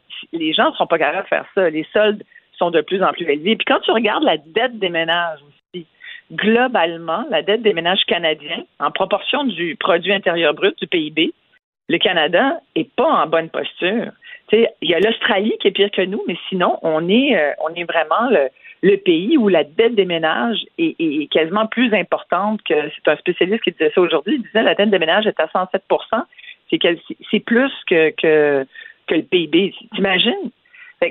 Tu regardes ça, puis c'est sûr que ça a des conséquences sur les gens euh, au quotidien, mais ça en a aussi plus largement. Euh, il y a des gens qui le disent, je pense qu'il y a des experts, économistes qui le disent aussi tout ça, c'est risqué dans un contexte où, oui, là, on a l'air de dire l'inflation, il faut qu'elle revienne à 2% mais est-ce qu'on va être, qu'est-ce qu'on va faire, par exemple, s'il y a une autre crise mondiale? Puis là, tu viens parler des feux. C'est une donnée là, nouvelle. Les changements climatiques, c'est des coûts directs dans l'économie. Qu'est-ce qui arrive là, sur euh, si dans l'économie mondiale, il y a une autre crise un peu euh, partout sur la planète pour toutes sortes de raisons? Euh, il y a toujours des guerres. Euh, là, l'Arabie saoudite aussi a décidé de baisser sa production de, pétrole de 10 le, Ça va augmenter le, prix du, du, baril. Bref, tu sais, il y a toujours des pressions inflationnistes. Fait que ça va aller jusqu'où, là? En tout cas, il y, a, vraiment beaucoup de choses à considérer. Puis, visiblement, euh, ça n'a pas l'impact qu'on pensait que ça aurait, là, de, d'augmenter les taux d'intérêt. Mais chose certaine, euh, il fallait, euh, tu sais, ça va être avantageux pour les gens qui ont été un peu plus prudents. Tu sais, c'est le genre de situation où c'est peut-être pas avantageux. Par exemple, les gens qui ont pris des décisions euh, d'emprunt en se disant, ah, les taux ils ont monté, mais ils vont baisser d'ici la fin de l'année. sais, C'est jamais bon de faire ses, ses, pronostics personnels au niveau économique en se basant sur des scénarios faussement optimistes ou sais, à un moment donné, il faut, euh, t'es mieux de préparer le pire des scénarios. Puis là, dans ce cas-ci, c'est celui-là qui va se, qui va se présenter. Il n'y aura pas de baisse d'impôts, pas de baisse de, d'intérêt d'ici la fin de l'année. S'il y a quelque chose, on risque d'avoir d'autres hausses des taux d'intérêt même. Et tu sais pourquoi? Parce que malgré tout ce qu'on vient de se dire, toi, pour moi, pour moi là, ce qu'il faut que les gens retiennent, c'est que dans le fond, puis on le sait très bien, ce qui nous influence, puis ce qui influence la Banque du Canada, c'est ce qui se passe aux États-Unis. Puis la Banque du Canada suit tout à fait ce que la Réserve fédérale américaine fait. puis aux États-Unis, c'est bien pire, le taux. Je pense qu'ils sont à 5 écarts. Euh, puis ils parlent encore. encore ils vont probablement l'augmenter encore la semaine prochaine. Exactement. Fait que, tu sais, dans le fond, on parle de tout ça, mais on a juste à regarder ce que les Américains font, puis tu peux être sûr que dans les, les jours qui suivent, ici, ça va faire pareil. C'est ce qu'on dit, hein. À chaque fois que les Américains euh, attrape le rhume, on tous pas mal. On tous, exactement. C'est ça. Hey, merci Isabelle. Au revoir. Merci, bye bye. Mario Dumont. Rationnel et cartésien, il peut résoudre n'importe quelle énigme les yeux fermés. Peut paraître absurde pendant que d'autres régions du Québec sont aux prises avec des feux de forêt et espèrent de la pluie. Il y en a eu beaucoup. Le, système qui frappe l'Est du Québec a frappé particulièrement la Gaspésie. Il y a eu beaucoup de pluie au point de vivre des inondations qui ont endommagé les routes et isolé un village, le village de Sainte-Madeleine de Rivière-Madeleine, qu'on appelle généralement, amicalement, tout simplement Rivière-Madeleine. Le maire Joël Côté est avec nous. Bonjour. Bonjour, M. Dumont. Euh, est-ce que les connexions, les routes sont rétablies à cette heure-ci? Ben écoutez, euh, on attend encore de pouvoir euh, laisser passer les gens. vous savez, ce qui était important dans un premier temps, c'était d'avoir au moins un tronçon pour les véhicules d'urgence ou tout véhicule là, qui pouvait apporter leur aide là, pour rétablir, si on veut, l'Internet, par exemple, le, le, cellulaire, parce qu'on était privé de cellulaire, puis pour les, les camions d'Hydro-Québec. Euh, euh, dites-nous un peu qu'est-ce qui s'est euh, qui passé, comment les choses se sont produites? C'est la nuit dernière? Oui, la nuit dernière, j'ai eu un appel de mon inspecteur municipal, André Huet, pour me dire qu'il y avait des complications à chaque extrémité, si on veut, de la municipalité, qui, est, a 11 kilomètres. Donc, on a Rivière-Madeleine, Madeleine-Centre et Manche d'épée. Donc, tant à l'ouest qu'à l'est, on commençait à éprouver certaines difficultés. Et puis, il y a eu des coupures d'électricité. Il y a eu aussi glissement de terrain, si on veut, l'instabilité de la montagne, en tout cas du pied de montagne, du côté est. Et puis, de l'autre côté, on connaît bien entre mer et montagne, les, les, fameux éboulis qui amènent à ensevelir la route puis à endommager les, les poteaux d'électricité. Parce qu'il y a eu des pluies vraiment fortes quoi durant la nuit? Écoutez, toute la journée hier, je pense qu'on a eu 2 mm de pluie à l'heure, qui a fait quand même à la fin de la journée une quantité importante. Et puis, euh, on était chanceux parce que euh, on s'est levé ce matin, il pleuvait un petit peu, mais pas tant que ça, donc ça, ça a diminué, je pense, à moins d'un millimètre à l'heure. Donc, euh, on a eu un petit répit à ce niveau-là. Ça, je pense que ça aurait pu être pire que ça. Mm-hmm. C'est euh, est-ce qu'il y a des dommages euh, permanents à la route? Est-ce qu'il y a des qu'il va y avoir des contraintes? Parce que quand même, il n'y a, pas, y a pas 1000 routes chez vous, c'est la 132 pour les gens qui, qui passent. Est-ce qu'il y a des dommages euh, permanents qui, qui, vont requérir des travaux de voirie majeurs? Écoutez, euh, j'ai pas pu me rendre aujourd'hui nécessairement sur les lieux parce que les chemins étaient barrés. Et puis, euh, en termes de sécurité, on parlait d'instabilité dans les deux cas. Il s'agit de, de, vivre une première, un premier éboulis sur les plains là, entre, euh, entre Manche de Paix et puis Gros Monde pour savoir que tu veux pas être là si jamais ça décolle. Euh, on attend, on va attendre le rapport du MTQ parce que là, présentement, les voitures ne peuvent pas encore circuler euh, de façon euh, régulière. ce qu'on sait, c'est que ça va se faire en alternance. Et puis par la suite, il y aura des réparations à faire, mais je ne connais pas l'ampleur des réparations et combien de temps ça va prendre. Les services essentiels de communication, ça c'est rétabli. Ça, c'est rétabli, puis je vous dirais que c'est ce qui nous a fait le plus mal aujourd'hui, c'est de savoir qu'on avait probablement des gens euh, âgés qui vivaient de l'insécurité parce que justement, ils ne pouvaient pas utiliser de téléphone euh, pour appeler les urgences au, au cas où euh, il y en aurait eu besoin. Ouais. Euh, ça veut dire qu'il y a des gens qui n'ont pas pu aller au travail. Les gens qui habitent, par exemple, à Rivière-Madeleine, qui travaillent à Grande-Vallée ou qui travaillent plus à l'est, ou, l'inverse, il y a des gens qui on pouvait pas traverser. C'est en plein ça. Moi, le premier. Ah! Moi, le premier, ce matin, euh, euh, l'école est fermée et puis on attend les nouvelles. Donc, ça a été une journée... on s'est promené pas mal sur le terrain. On a, on est allé voir les gens. On, on, on a pris quelques appels à la municipalité parce que euh, on aurait dit que ceux qui avaient une ligne directe, là, vous savez, euh, ce qu'on voit de moins en moins dans les foyers, là, pouvaient, euh, pouvaient eux appeler pour avoir des nouvelles. Mais ça a été une journée de repos, là, je vous dirais, là, qui bon. mais normalement, demain, là, le tout revient à la normale. Vous devez vous dire en Gaspésie, ouais, notre pluie, on on l'aurait bien partagé avec les gens d'Abitibi ou les gens d'ailleurs, on aurait partagé une portion. C'est sûr et certain. Il y, a comme un, genre de contraste avec la côte nord, puis la BTB, puis bon, bref. Euh, ouais, c'est ça. C'est sûr qu'effectivement, oui, on aurait même pu en vendre, puis je pense qu'il en aurait acheté. Monsieur Côté, merci d'avoir été avec nous. Ça m'a fait plaisir. Joël Côté, le maire de Rivière-Madeleine en Gaspésie. Il ne mord pas à l'hameçon des fausses nouvelles. Mario Dumont a de vraies bonnes sources. Un adolescent de 17 ans poignardé. Une autre femme assassinée. Il est visé par des allégations d'inconduite sexuelle. Les formations politiques s'arrachent le vote des familles. Comment faire fructifier votre argent sans risque? Savoir et comprendre les plus récentes nouvelles qui nous touchent. Tout savoir en 24 minutes avec Alexandre Morin-Villouellette et Mario Dumont. En manchette dans cet épisode, feu de forêt, les évacuations se multiplient au Québec, une pénurie de pilotes d'avions citernes menace et le smog se rend jusqu'à New York. Des parties de baseball pourraient même être annulées alors que le trafic aérien est ralenti. Le projet de loi sur l'élargissement de l'aide médicale à mourir est adopté à Québec. Les soldats de l'armée canadienne doivent acheter eux-mêmes certains de leur matériel et le PDG de CNN, Chris Lick, quitte la chaîne. Tout savoir en 24 minutes. Tout savoir en 24 minutes. Bienvenue à Tout savoir en 24 minutes. Bonjour Mario. Bonjour. Nouvelle de dernière heure avant tout, Mario. Alerte Amber sur le Québec. Une fillette d'un an originaire de la Nouvelle-Écosse, Laura McPhee, a été enlevée cet après-midi à Saint-Louis de Blandford dans le centre du Québec.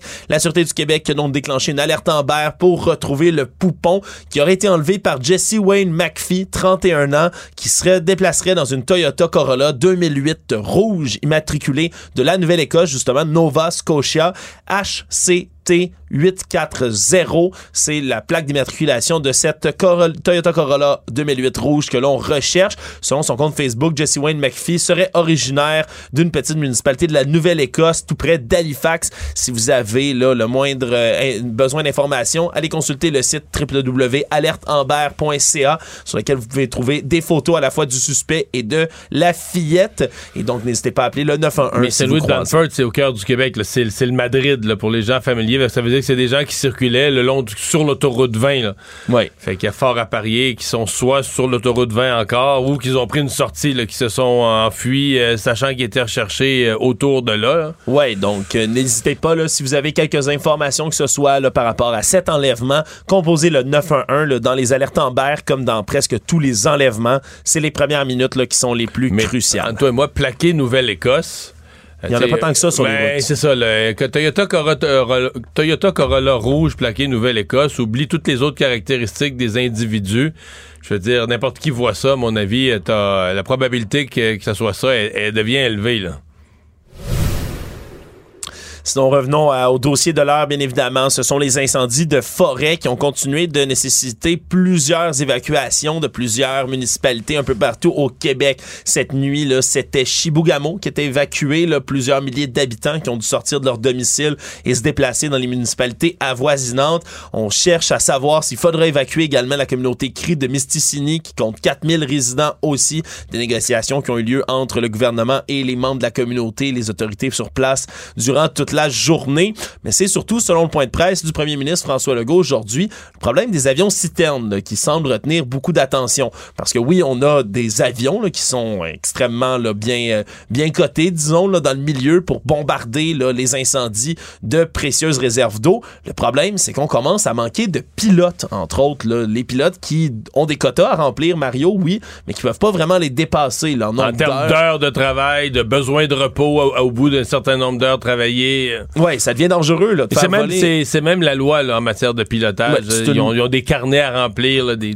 Ouais, puis au-delà de ça, même si on se dit ah ben l'urgence nécessite qu'on les fasse travailler plus, c'est bien beau, mais faut que ces gens-là se reposent. C'est un travail qui est extrêmement crucial et difficile à accomplir. Faut qu'on ait des gens là, qui soient là, en pleine forme pour être capables d'accomplir ce genre de travail-là. Ce qui fait qu'en ce moment, les chefs pilotes, eux, prennent le relais des pilotes eux-mêmes pour leur offrir un peu de répit, mais on va commencer à manquer de pilotes éventuellement. Là. On sait aussi des appareils, deux qui sont en réparation, deux qui étaient prêtés par Terre-Neuve au Québec, qui ont dû être retournés parce que Terre-Neuve, eux aussi, ont des incendies à affronter en ce moment. Donc, on veut avoir la, le meilleur des capacités pour combattre du ciel ces incendies-là. Problème, c'est que on manque d'avions en ce moment, on manque de pilotes, et donc ce, sera des leçons qui vont être à retenir. D'ailleurs, le Premier ministre François Legault, qui lui a affirmé vouloir renouveler la flotte vieillissante des avions citernes de la Sopfeu, mais on a un problème de ce côté-là. C'est qu'avant, c'était Bombardier qui produisait ces avions, là, les fameux CL-215, CL-415. Problème, c'est que ça fait depuis 2015 qu'on n'en a pas acheté du tout au Canada de ces avions-là. Et comme c'est plus Bombardier qui le fait, c'est désormais Viking Air, une compagnie de la Colombie-Britannique qui entretient et qui fabrique les avions. Problème, les premiers qui vont pouvoir produire sont à- vont commencer à être Ah, là. parce qu'eux, ils préparent une nouvelle génération qui va être évidemment plus performant, plus on connaît les avancées technologiques, mais il y a, présentement, ils n'en fabriquent pas. Là. Ils en fabriquent pas. On va commencer à les sortir à partir de 2027, ce qui fait en sorte qu'on est, c'est pas demain la veille qu'on va pouvoir avoir des avions. Surtout que ben, les carnets de commandes sont déjà complètement remplis. La France, l'Espagne, l'Indonésie, d'autres pays européens qui veulent de ces avions, qui sont en Et le grande Canada demande. ne s'est pas inscrit dans la liste des pays qui, qui en voudraient dans les premiers, dans les premiers modèles disponibles. Ouais, et ce, même si l'entreprise elle-même se trouve directement en sol canadien. Donc, on a quelques lacunes quand même qui commencent à être visibles. Et somme toute, là, le gouvernement canadien, lui, a voulu aussi se montrer rassurant. Justin Trudeau, le premier ministre, qui, entre autres, parlait de toutes sortes de ressources qui seraient mises à la disposition du Québec s'il en avait besoin. On peut l'écouter. Euh, dans tous les cas, il a, il a répondu un peu plus tôt là, à la demande du Québec en disant qu'on pourrait envoyer des pilotes pour conduire les avions citernes en cas de pénurie, des pilotes qui viendraient directement de la défense nationale, entre autres. Donc des militaires qui sont formés au pilotage d'avions, mais qui auraient besoin, somme toute, d'une formation Une supplémentaire. formation sur ces appareils-là, là, avec les particularités, le pompage de l'eau, le, le- le déverser l'eau, voler, voler avec le poids, etc. Ouais, on peut entendre justement là-dessus Justin Trudeau. Tout d'abord, euh, dans la situation immédiate, on est en train de tout faire pour s'assurer qu'on ait les ressources, que ce soit euh, les, pompiers, que ce soit euh, le matériel, que ce soit le transport nécessaire ou les avions citernes nécessaires pour répondre aux urgences à travers le pays. On voit donc, il a voulu se montrer rassurant, mais c'est le Québec est vraiment la province la plus touchée, Mario. Et au cours de la journée, là, on a vu une vraiment là l'ampleur des dégâts. Il y a beaucoup d'images qui, qui, apparaissent, tant par les airs que des images satellites aussi qui montrent vraiment l'ampleur de la dévastation dans le nord du Québec. les je... superficies brûlées sont énormes. Inimaginable. On parle là, en moyenne sur 10 ans là, à la même date. Habituellement, on a à peu près 793 hectares de forêts qui sont incendiés, brûlés. Là, en ce moment, on est à 497 921 et ça monte d'heure en heure. Mais non seulement c'est incomparablement plus qu'à cette date en général, mais c'est plus qu'une saison complète normale. Oui, vraiment. Et même, c'est plus, ça fait c'est plus qu'une grosse saison complète. c'est, énorme, là. C'est, ouais. euh... Là, je dis 497 000 hectares qui, qui, ont brûlé, mais ce matin, au point de presse de M. Legault, on était à 460, là, ce, qui, ce qui démontre à quel point ça brûle, puis ça brûle vite, surtout qu'il y a des régions du Québec qui, en ce moment, ben, ça a ralenti. Là. On parle, entre autres, sur la Côte-Nord, dans le coin de Sept-Îles, les incendies avec la pluie qui se sont un peu calmés. Là. Ça démontre à quel point, dans la région comme l'Abitibi, entre autres, ben, ça brûle, et ça brûle très, très fort en ce moment. Du côté de François Legault, on a parlé beaucoup des évacuations, oui, mais également aussi ben, des évacués de Lebel-sur-Quivillon et d'autres municipalités qui ont hâte de retourner à la maison, mais on les ouais. a mis en garde. Euh, vraiment. Oui, on les a mis en garde, surtout parce que il y a une usine là, dans ce coin-là, on parle de l'usine Nordic Craft, où il y a beaucoup, beaucoup de mazout, entre autres, dans l'usine. Si l'incendie arrivait jusque-là, on peut imaginer ce que ça pourrait donner, Mario. Là. Énormément de combustible, des risques d'explosion très fortes, donc on aurait ben, bien évidemment un gros problème sur les bras si les gens décident de retourner sur place. Donc, on a demandé la patience un peu de, tous les côtés. Mais monsieur, monsieur Legault était pas très optimiste un matin pour les régions qui ont pas de pluie. Là. Les régions qui, reçoivent de la pluie, la Côte-Nord, au contraire, les nouvelles, les nouvelles sont nettement meilleures. Mais l'Abitibi, même le nord du Québec, là, vers Chibougamau, il n'y a pas de pluie prévue pour d'ici la fin de la semaine, la fin de semaine peut-être au début de la semaine prochaine. Et François Legault euh, disait, bon, euh, en gros, les, les, services de combat contre les incendies, SOP-Feu, font leur possible pour empêcher le feu de, rentrer vers les villes, mais on peut pas vraiment les maîtriser. Si on n'a pas l'aide de la pluie, comme on l'a vu sur la Côte-Nord, c'est, c'est là que ça a commencé à bien aller quand il a commencé à pleuvoir en abondance. Et si ça reste sec dans les autres régions, François Legault, il dit, je peux pas faire d'accroire aux gens, je peux pas créer de faux espoirs aux gens. En même temps, en voulant pas de créer de faux espoirs, j'ai l'impression que ça a été dur pour le moral de certains de l'entendre, de ceux qui sont en dehors de leur maison depuis déjà quelques jours. Ouais, ouais et là, ça dépasse même le cadre du Québec et même du Canada, Mario, en ce moment, les impacts des incendies. Parce que dans les derniers jours, on l'a vu sur plusieurs régions du Québec, dont Montréal, un smog qui s'est installé, là, causé par toute cette mais, fumée mais dégagée. là, j'ai devant moi, présentement, sur mon écran d'ordinateur, un journaliste économique qui montre le pont Washington Bridge, un des ponts importants à, à New York. Alexandre, on voit pas l'autre côté. Là. Non. On voit pas d'une rive à l'autre de New York. Là. C'est pas le fleuve Saint-Laurent à Matane. C'est, c'est assez étroit, la rivière Hudson.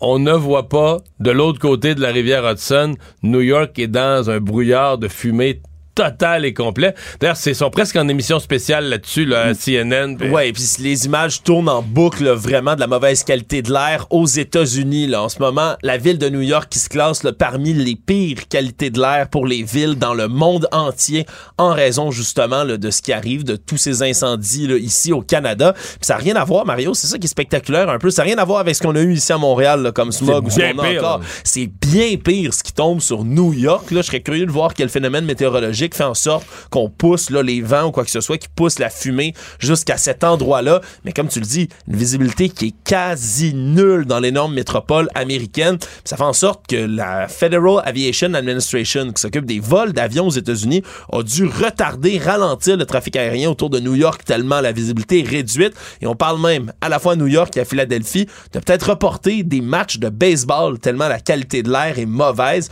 Bref, on voit que ça dépasse vraiment les frontières puis que ça devient là, une nouvelle Mario, qui est vraiment international, là, ces incendies de forêt ici au Canada. Si on revient à Québec sur la colline parlementaire, le projet de loi 11 qui vise l'élargissement de l'aide médicale à mourir a été adopté à l'Assemblée nationale. La ministre Sonia Bélanger, la ministre déléguée à la santé aux aînés, qui est d'ailleurs revenue dans son discours à l'Assemblée sur ces fameux 24 mois, le délai controversé pour l'entrée en vigueur des demandes d'aide médicale à mourir anticipée. C'est-à-dire si vous avez un grave problème qui risque de dégénérer, on parle d'Alzheimer, entre autres chroniques, ben vous pouvez demander à avoir l'aide médicale à mourir à un certain point dans votre vie. Le problème, c'est que il y a 24 mois en ce moment de délais qui ont été donnés et la ministre Bélanger, elle promet de présenter un plan d'action détaillé pour accélérer le processus. Elle dit que le 24 mois, c'est entre autres là, le maximum qu'on veut avoir. C'est l'objectif, la limite complète, là, et non pas l'objectif, pardonnez-moi. Donc, va vouloir accélérer tout ça. Mais ça a été voté. Marion, on avait donné quand même là, euh, un le vote libre à l'Assemblée nationale là, du côté de tous les partis. Trois députés là, qui étaient pas à l'aise avec euh, le projet de loi. Ouais, deux députés libérales, Philomena Rotti-Rotti, Linda Caron, qui ont voté contre. Le député libéral André. Morin, lui, s'est abstenu face à 103 députés qui ont voté en faveur du projet de loi. Donc, on a eu quand même quelques abstentions, là, quelques objections de conscience pour ces personnes-là. Mais donc, euh, le projet de loi, lui, qui va permettre, mais aux personnes qui ont un handicap grave, de pouvoir bénéficier de l'aide médicale à mourir. On va pouvoir faire la demande anticipée, comme j'en ai parlé aussi, les infirmières praticiennes spécialisées vont pouvoir l'administrer, cette aide à mourir, et on va pouvoir recevoir cette aide en dehors des établissements de santé ou même du domicile. On parle entre autres des salons funéraires, mais tout autre lieu qui n'est pas prévu dans la loi va pouvoir faire l'objet d'une demande également. Donc tout ça, ça a été adopté. là, Mais la question du lieu, euh, c'est vrai que quand la nouvelle est sortie, bon, salon funéraire, ils chargent pour ça. Euh, au départ, la nouvelle prêtait à confusion. Est-ce qu'ils chargent pour l'injection? Euh, bon, et là, tout ça, c'est clarifié. D'abord, pour ce qui est de l'injection, c'est un service de santé, c'est un service gratuit. Euh, la loi est un peu ambiguë, mais finalement, euh, ça dit que si tu... Tu peux pas payer pour l'acte, mais si tu réserves un lieu, tu payes pour une salle, tu payes pour un lieu, tu veux vivre la... Je sais pas, si tu restes dans un petit appartement, tu veux pas que l'aide médicale à mourir ça ait lieu là, tu veux être entouré d'un nombre de gens, que tout le monde soit à l'aise, qu'il y ait de l'espace, ben tu loues un endroit, puis c'est c'est correct. Et ça semblait pas, dans le monde, par exemple, des médecins qui donnent l'aide médicale à mourir, ça semblait pas une grosse affaire. On dit c'est quand même rare. La plupart du temps, les gens ont ça euh, à l'hôpital ou à la maison ou dans une maison de, soins palliatifs. Mais pour les gens qui le souhaitent, ça paraît comme un choix personnel qui est l'extension. Alors, ça semblait pas finalement. Bon, puis là, le salon funéraire, c'est sûr que ça. Ça frappe l'imaginaire un peu parce que c'est ça, si tu veux être cynique, tu dis, ouais, là, un coup parti, le salon funéraire, euh, tu vas le mettre, tu vas le mettre déjà dans sa tombe, tu vas lui donner l'injection, mais bon, c'est un lieu, un lieu, non, mais c'est un lieu où on, travaille, on travaille avec la mort, Ouais, ouais, on euh, travaille avec la mort, puis on peut offrir un, un salon, on peut offrir une salle, etc. Donc c'est, euh, voilà, c'est, c'est, C'est adopté. c'est adopté, puis je pense que c'est à la satisfaction d'une nette majorité de gens. Actualité. Tout savoir en 24 minutes. Des nouvelles du front, Mario, littéralement. On parle de la ligne de front très près de la Russie, tout près de l'Ukraine, en Europe, mais pas des soldats ukrainiens. Des nouvelles des soldats canadiens aujourd'hui, Mario. Il y a une publication qui a été faite sur LinkedIn euh, qui était en réaction à un reportage de la CBC de la part de Rob Talak, qui est un réserviste dans l'infanterie depuis 35 ans, qui a révélé, entre autres, que les militaires canadiens qui sont déployés en ce moment en Lettonie sont obligés de s'acheter eux-mêmes des casques balistiques modernes. On parle de casques nouveau genre qui permettent de protéger les oreilles au bruit extrême, par exemple de l'artillerie, des avions ou des véhicules auxquels on est confronté quotidiennement dans ce coin-là. Et là, on se dit, ben, comment ça se fait que les soldats n'ont pas des casques modernes?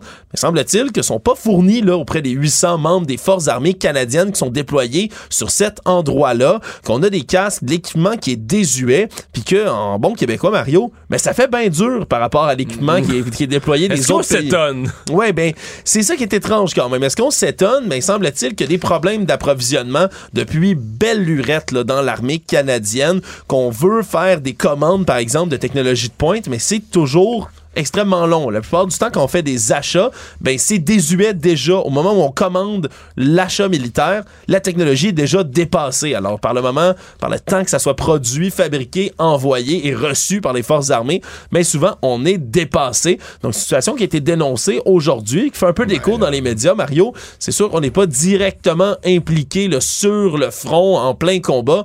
On s'entend, mais quand même, de savoir Non, mais que nos, nos doivent acheter leur propre casque, C'est toute l'image du Canada. Je pense qu'on veut pas savoir là, ce que les militaires de, de peu partout, là, des pays euh, alliés du Canada, on veut pas savoir ce qu'ils pensent de notre armée. Là. Les policiers enquêteurs du SPVM sont débarqués hier après-midi dans une école secondaire du quartier Villeray à Montréal et on a appris que deux étudiants auraient fomenté un plan détaillé, dit-on, pour une attaque armée dans leur établissement scolaire. Donc une fusillade en environnement écolier. Une tentative qui a été complètement déjouée par les policiers de Montréal, là, qui ont confirmé avoir été informés vers 10 heures hier de propos menaçants qui ont été rapportés et donc sont intervenus à l'école secondaire Georges Vanier sur la, la rue Jarry-Est, où il y a à peu près 1000 étudiants qui fréquentent l'établissement. Pour l'instant, peu de détails, Mario Confuté, sur cette histoire, à part que les deux jeunes qui sont impliqués sont des adolescents eux-mêmes, donc ils sont mineurs et leur identité est donc protégée. On parle également d'aucune mesure de sécurité, d'aucune arrestation même qui est faite pour l'instant. On a rencontré les deux jeunes, il pourrait y avoir inculpation devant la justice prochainement. On dit que l'enquête se poursuit. C'est quand même une nouvelle qui, qui choque un peu, Mario, qui, qui fait bouger l'imaginaire quand on sait qu'on assiste à autant de fusillades en milieu scolaire, par exemple aux États-Unis, où il y a des armes à profusion. D'avoir un plan pour tirer dans une école ici, en plein cœur de Montréal, disons que ça choque. euh, Quand même, tout ça est intéressant. Comment la police a su, parce qu'il reste que les policiers sont intervenus parce que c'est. Ils ont eu vent euh, du plan. Jusqu'à quel point c'était. On se demande toujours jusqu'à quel point les jeunes sont. euh, Sont sérieux dans leur sérieux. démarche. Euh, on- on- parce que c'est drôle, on imagine les jeunes tout de suite dire, tu sais, ah ben nous autres, c'était juste une. euh, tu sais, quasiment, c'était juste une joke. ou c'était- Mais bon, euh, c'est pas, c'est pas, disons que c'est pas des jokes à faire, là. Économie. La Banque du Canada a augmenté ce matin son taux directeur de 25 points de base. On est donc monté à 4,75% Tout ça parce qu'on juge que les cibles actuelles ne permettaient pas de se rapprocher assez de l'inflation qui est ciblée à 2 là. Pour l'instant, on est encore, l'indice des prix à la consommation, à 4,4% en avril. Mais ce qui frappe surtout, c'est que de mars à avril, il est passé de 4.3 à 4.4. Donc, plutôt que de... Tu sais, il diminuait, il diminuait, il diminuait pas vite, mais il diminuait. mais sûrement. Mais là, il a remonté de 0.1. Puis là, on aurait eu des chiffres sur l'économie. On dit que l'économie roule à fond de train au Canada. On n'est pas en récession, mais pas du tout. L'économie roule à fond de train. L'emploi roule à fond de train. Les dépenses des ménages sont au rendez-vous. Ce qui a l'air, à première vue, d'être toutes des bonnes nouvelles économiques. Mais si tu te places dans la peau du banque, de la Banque du Canada, tu te dis, OK, on est encore reparti dans un, dans une atmosphère ou dans un cycle d'inflation, de pression à la hausse sur les prix. Et euh, ben là, on donne un autre coup, mais je veux dire, pas drôle celle-là pour les ménages, là. Les, les- les gens qui ont une hypothèque. euh, Oui, c'est une nouvelle qui est difficile à avaler là, pour beaucoup de ménages canadiens parce que là, l'inflation résiste aux huit hausses du taux directeur consécutives qu'on avait eues. Et là, ben, on s'attend, on s'attendait à ce qu'il y ait une augmentation, Mario, mais plusieurs euh, experts s'attendaient à ce qu'on les augmente en juillet seulement les taux. Là, ça arrive directement au mois de juin. Est-ce que c'est un peu tôt? Est-ce qu'on pourrait ben, avoir une autre un- augmentation? D'abord, oui, d'abord, euh, prenons ça morceau par morceau. Il y a quelques semaines, on se disait les hausses de taux, c'est fini. La Banque du Canada a pris une pause et les plus optimistes diraient, disaient Ah, d'ici la fin de l'année, novembre, décembre, on va peut-être même avoir une petite baisse d'un quart de point. On oublie tous ces scénarios. Là, ça a augmenté aujourd'hui. Et si on demande à des économistes qu'est-ce qui risque d'arriver d'ici la fin de l'année, mais c'est peut-être une ou deux autres hausses d'un quart de point, mais personne parle de diminution. Peut-être ça va rester gelé au point où ça en est avec l'augmentation d'aujourd'hui. Peut-être ça va augmenter encore, mais plus personne qui parle euh, de rabaisser les taux d'intérêt. Euh, fait que ça, c'est la- le premier gros changement. Pourquoi la Banque du Canada le fait? Je pense qu'il y a une... Ben, je pense qu'il y a une volonté d'agir vite, de quasiment de prendre les consommateurs par surprise, mais d'avoir un effet psychologique, là, un effet de choc, de dire, écoutez, là, oubliez ça, là. on vous avait promis, ben, on n'a pas promis, mais on vous avait dit que on voulait geler les taux d'intérêt à ce niveau-là, mais c'est pas possible. Euh, Il y a trop de... Mais écoute, le marché immobilier est reparti, c'est ça qui est fou. euh. Euh, Vancouver, Toronto, le prix des maisons, c'est reparti à la hausse. Dans des endroits où c'est déjà astronomique. Oh, c'est hein, le déjà, prix absolument. Des propriétés. Fait que Ouais. la Banque du Canada, euh, moi, je, je- je- ça me plaît pas, mais je comprends le raisonnement. Je vois pourquoi la Banque du Canada craint que l'inflation reparte à, reparte monter. Publication qui est devenue virale, Mario, pour un produit d'ici, le quincailler Canac, bien de chez nous, qui a décidé de publier un nouveau concept de jeans, Mario. Les jeans de la dignité qui sont destinés à redonner la dignité à qui? Ben, au plombier. Tu sais, la fameuse craque de plombier, Oui. là. La fameuse craque de fesses du plombier avec ses jeans qui est penché en dessous de l'évier puis qu'on voit en long et en large.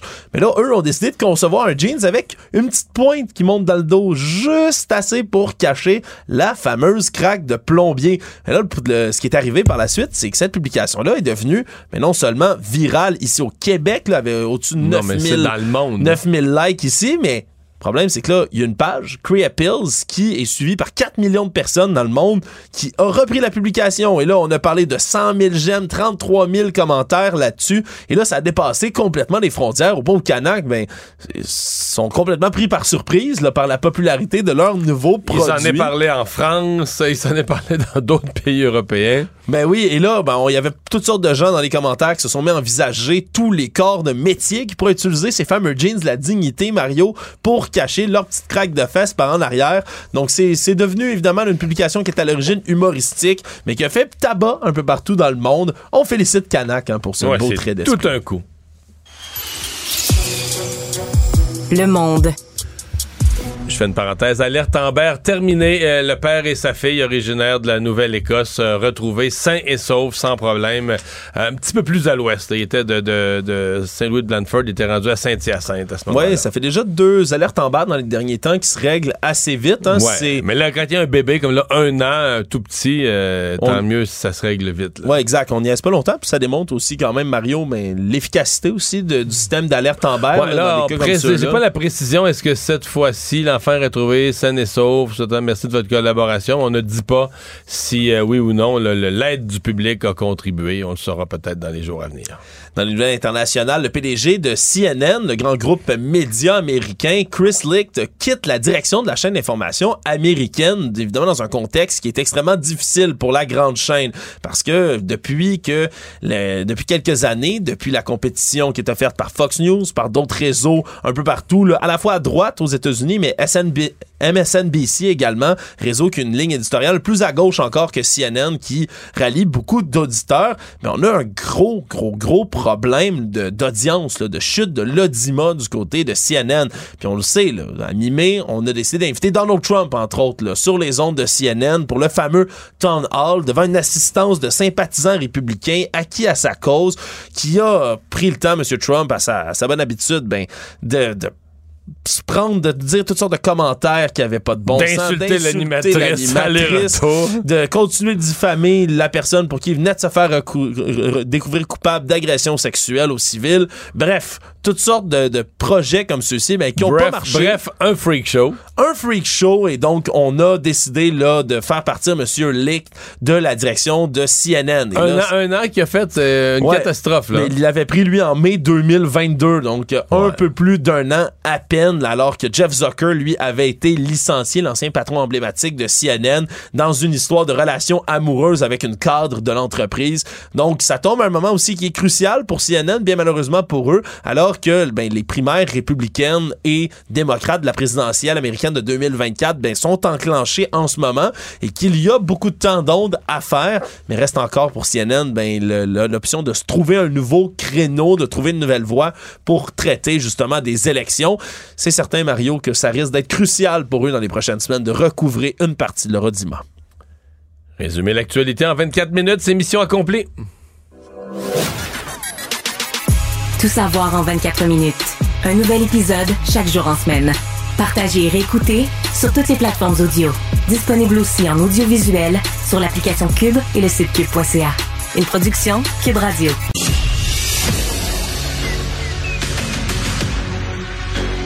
Emmanuel Latraverse. J'ai pas de problème philosophique avec ça. Mario Dumont. Est-ce que je peux me permettre une autre réflexion? La rencontre. Ça passe comme une lettre à la poste. Il se retrouve à enfoncer des portes ouvertes. La rencontre Latraverse Dumont. Bonjour Emmanuel. Bonjour. Pas une très bonne journée euh, du point de vue des feux de forêt au Québec. Si on met de côté là, la côte nord, où les pluies quand même importantes là ont amélioré la situation, mais partout ailleurs, euh, ça va pas bien, puis il y a pas beaucoup d'espace pour l'optimisme là. Non, c'est sûr que si on regarde la- le portrait global, on dit on en est encore à 150 feux, mais la réalité, c'est qu'il y a une centaine de ces feux, 100 feux qui sont hors contrôle. Je veux dire, ça dépasse l'entendement. Et en ce moment, on a les ressources pour euh, combattre à peu près 40 d'entre eux. Et il y a non seulement il n'y a pas de pluie, mais il vente. Alors, c'est comme si Mère Nature ou le destin s'acharnait sur le nord du Québec en ce moment et crée des conditions euh, vraiment extrêmement difficiles pour réussir à contrôler ces feux-là qui deviennent de plus en plus gros. C'est la raison pour laquelle on croyait que le bel sur Quévillon serait épargné et que là, tout d'un coup, ben, plusieurs petits feux se sont regroupés et là, ça décupe décuple la force de celui-ci.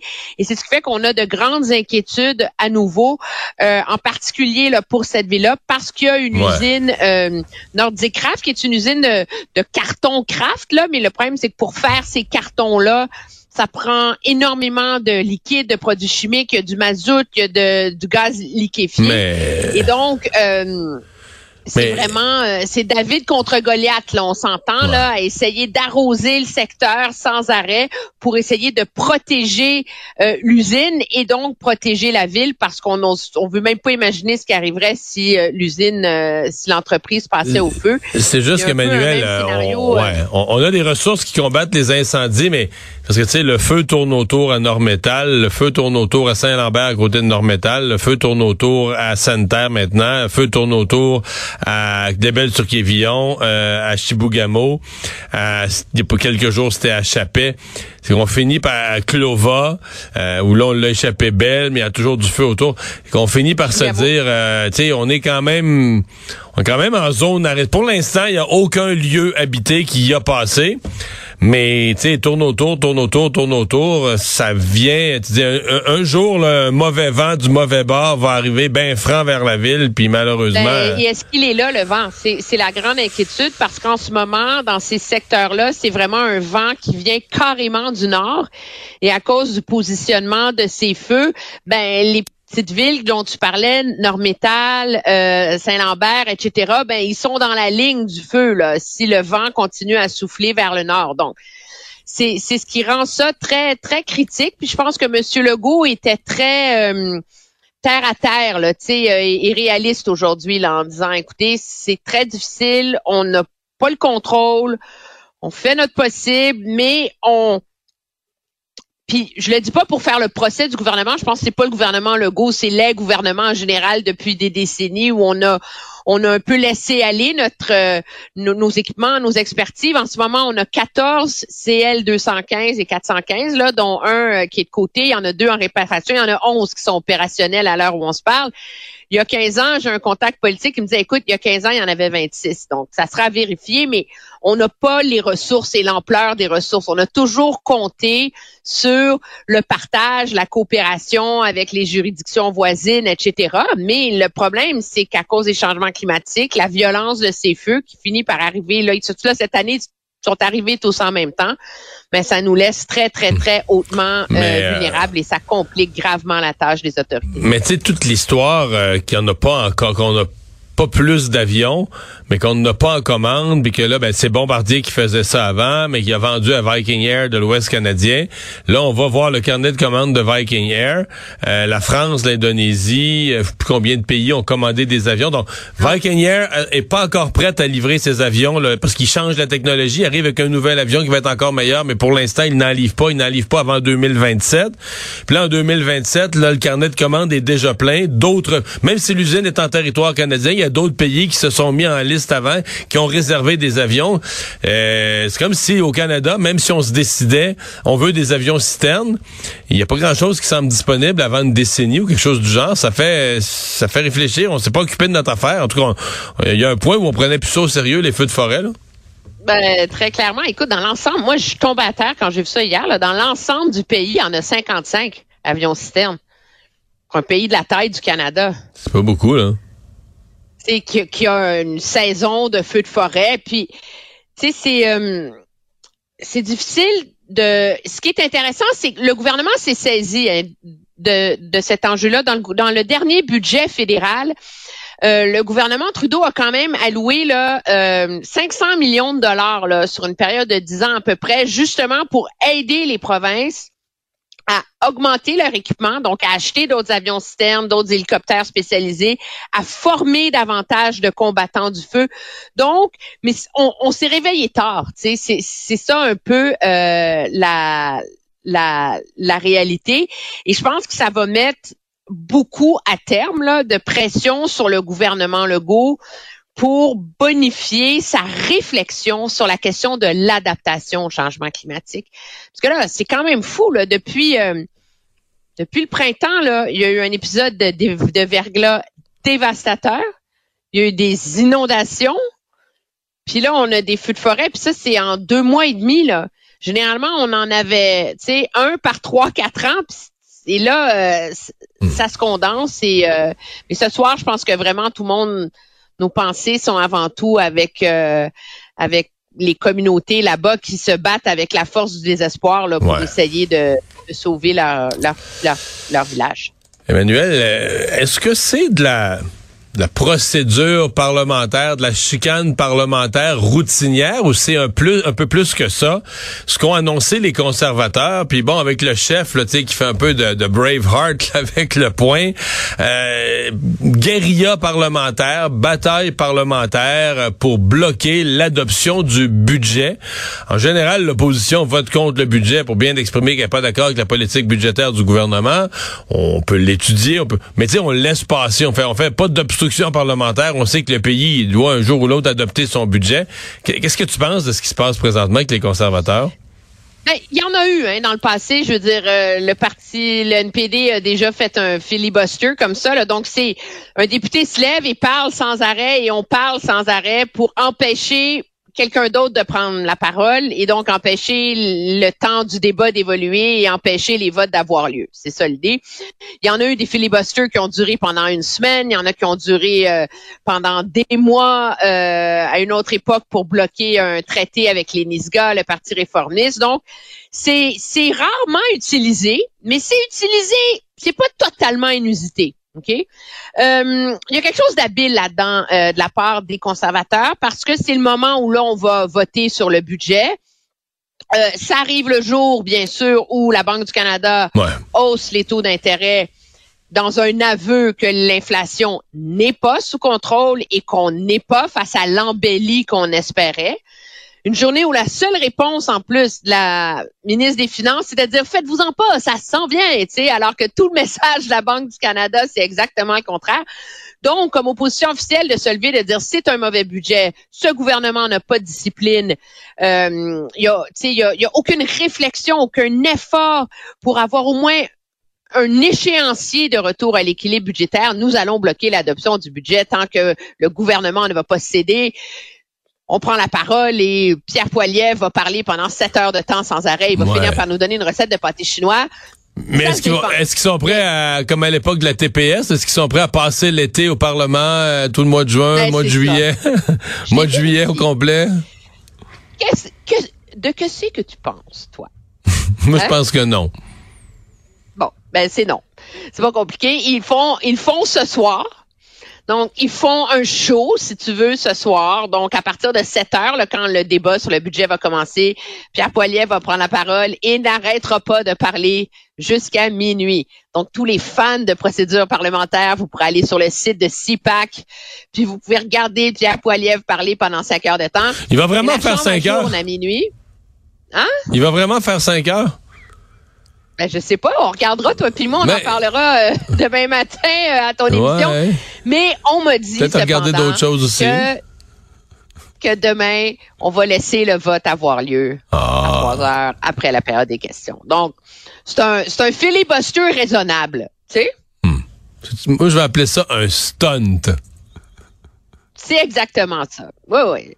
Mais c'est un bon stunt. Tu sais, je pense que ça se défend. Là. Des, des fois, en politique, tu te bats pour tes principes. Oui, oui, oui, je comprends bien. Moi, je trouve que M. Poiliev, il a vraiment une grande tendance à la surenchère, l'exagération, euh, que des fois, ça mine sa crédibilité. Mais tu sais, s'il y a quand même un enjeu sur lequel ce, ce parti-là a été conséquent, là, c'est l'inflation, les dépenses, la, de dénoncer la rigueur budgétaire de ce gouvernement-là, ben, de saisir le vote sur le budget pour faire un petit stunt... Euh, Quand tu dis, quand tu dis qu'il a tendance à, quand tu dis qu'il a tendance à exagérer, quand tu fais un point de presse, mettons, puis qu'il laisse entendre que c'est Justin Trudeau qui renvoie Paul Bernardo d'une prison à une prison moins sévère. C'est ça? Oui. Oui, Je suis pas sûr, que le, premier- de Justin pas Trudeau. sûr que le premier ministre a été consulté sur celle-là. là. Je comprends que tu peux dire que dans le pays tel que juste, dirigé par Justin Trudeau, toutes les règles Oui, sont oui, moins... non, non, il exagère totalement. Mais en tout cas, j'ai hâte de. C'est un débat qui va qui va se poursuivre, mais tu dis quand la Cour fédérale tranche que le droit à la vie privée d'un détenu passe avant toute transparence des institutions correctionnelles. C'est quand même un individu qui a perdu sa liberté, et qu'il n'y a a pas de zone grise là-dedans. Moi, je trouve que ça soulève des sérieuses questions sur l'espèce de logique que les libertés individuelles priment sur tout le reste. Et le cœur du problème avec la décision d'envoyer Paul Bernardo, parce qu'on est rendu là sur d'une prison maximale de Millhaven qui est vraiment pas une c'est comme, c'est un peu mythique au Canada anglais, là, tu sais, c'est pas rigolo être là-bas, là, euh, dans une sécurité moyenne au Québec, c'est qu'on sait pas pourquoi. Ouais. On est, il y a aucun argumentaire Non, mais le- de ça. ouais. Ça, moi, je trouve que Mais moi, j'en suis totalement. Mon point, c'est que quand j'ai entendu euh, Pierre Poilievre en parler, c'était comme si euh, c'est Justin Trudeau qui, de façon proactive, là, était allé voir les dirigeants de la prison puis qui avait dit ah moi là le pire ça, ben le, oui. le pire Ben criminel oui, au Canada, ça. on pourrait pas l'envoyer. Alors que je pense que Justin Trudeau a appris ça dans le journal comme euh, nous tous là, tu sais. Malheureusement, oui. Ouais. Emmanuel, merci à demain. Au revoir.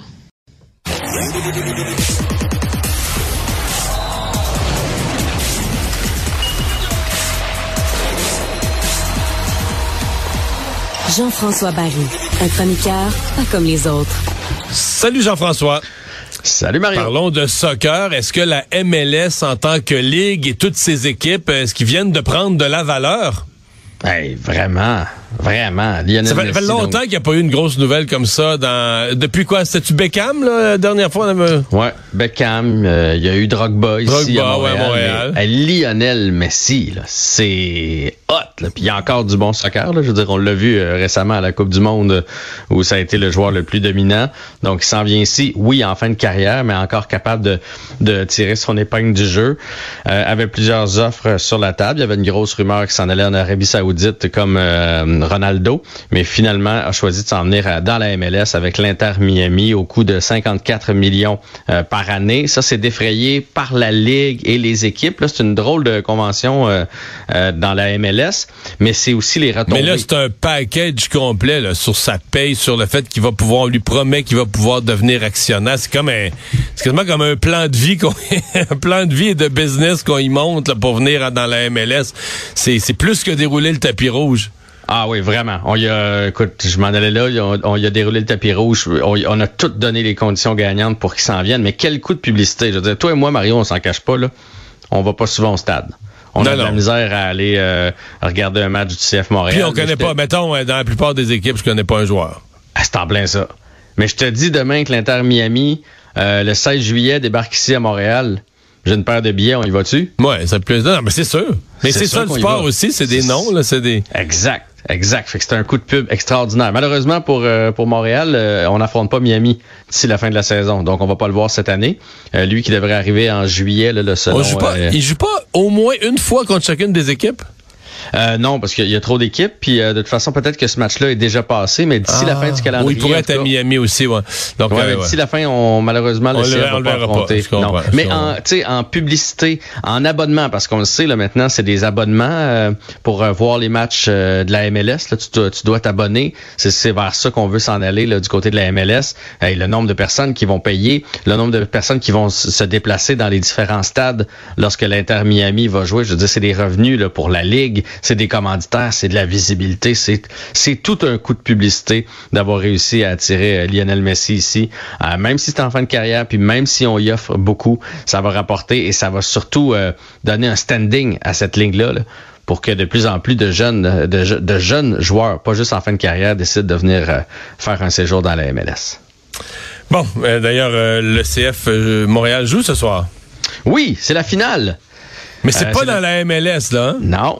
Ben non, on n'est pas rendu en finale dans la MLS. Donc, c'est la finale de la, de la CONCACAF, de la Ligue canadienne. Donc, euh, le CF Montréal euh, qui va affronter le Whitecaps de Vancouver à Vancouver. Toi que j'entendais dire là, que tu allais écouter les 5 heures de M. Poliev Hmm, de pas sûr. discours. J'ai pas dit ça.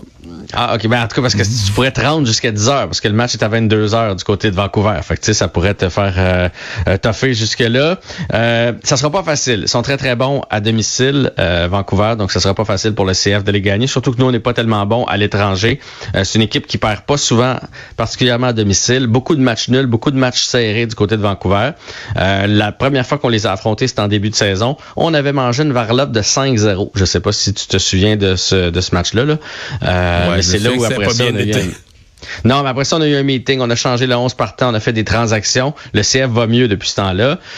Euh, moi, je suis toujours un peu indécis entre euh, qu'est-ce qui est le plus important, là, la saison ou euh, parce que là, à travers les matchs de Concacaf, le, le CF continue toujours à jouer ses matchs, fait qu'on on doit reposer des joueurs. Il y en a d'autres qu'on doit surtaxer un peu. On a joué énormément de rencontres depuis un mois parce qu'on est dans la Concacaf et on a la MLS en plus, donc c'est deux matchs par semaine avec du voyagement. Donc on va re- espérer qu'il reste un peu de gaz dans la tank pour le CF ce soir. Est-ce qu'il en reste du gaz dans la tank chez les Panthers de la Floride pour rebondir dans leur série finale? Du côté des Panthers, on semble pas se poser de questions. Euh, je veux dire, on a perdu les deux matchs à l'étranger. Il n'y a rien d'extraordinaire là-dedans. faut juste gagner nos, deux matchs à la maison. En tout cas, c'est leur façon de penser à eux autres. Moi, je suis pas de cette optique-là. là. Moi, je pense que la série euh, est déjà pas mal avancée. Puis de la manière que Vegas joue, ça va être un rouleau compresseur contre les Panthers. Mais eux autres, évidemment, y croient. Euh, par contre, absent de taille ce matin, tu vas pas t'en plaindre. Mais à la pratique, on n'avait pas Ratko Goudas était pas à la pratique, donc semble encore sonner. Fait que si on lit entre les lignes, ça voudrait dire commotion cérébrale. Commotion cérébrale, c'est minimum une semaine. Fait qu'on n'aura probablement pas Racco de Goudas pour euh, le prochain match. Euh, en même temps, la Ligue a tellement espacé les rencontres qu'il va peut-être en manquer juste deux. Parce que t'as remarqué qu'il y a un autre trois jours, là?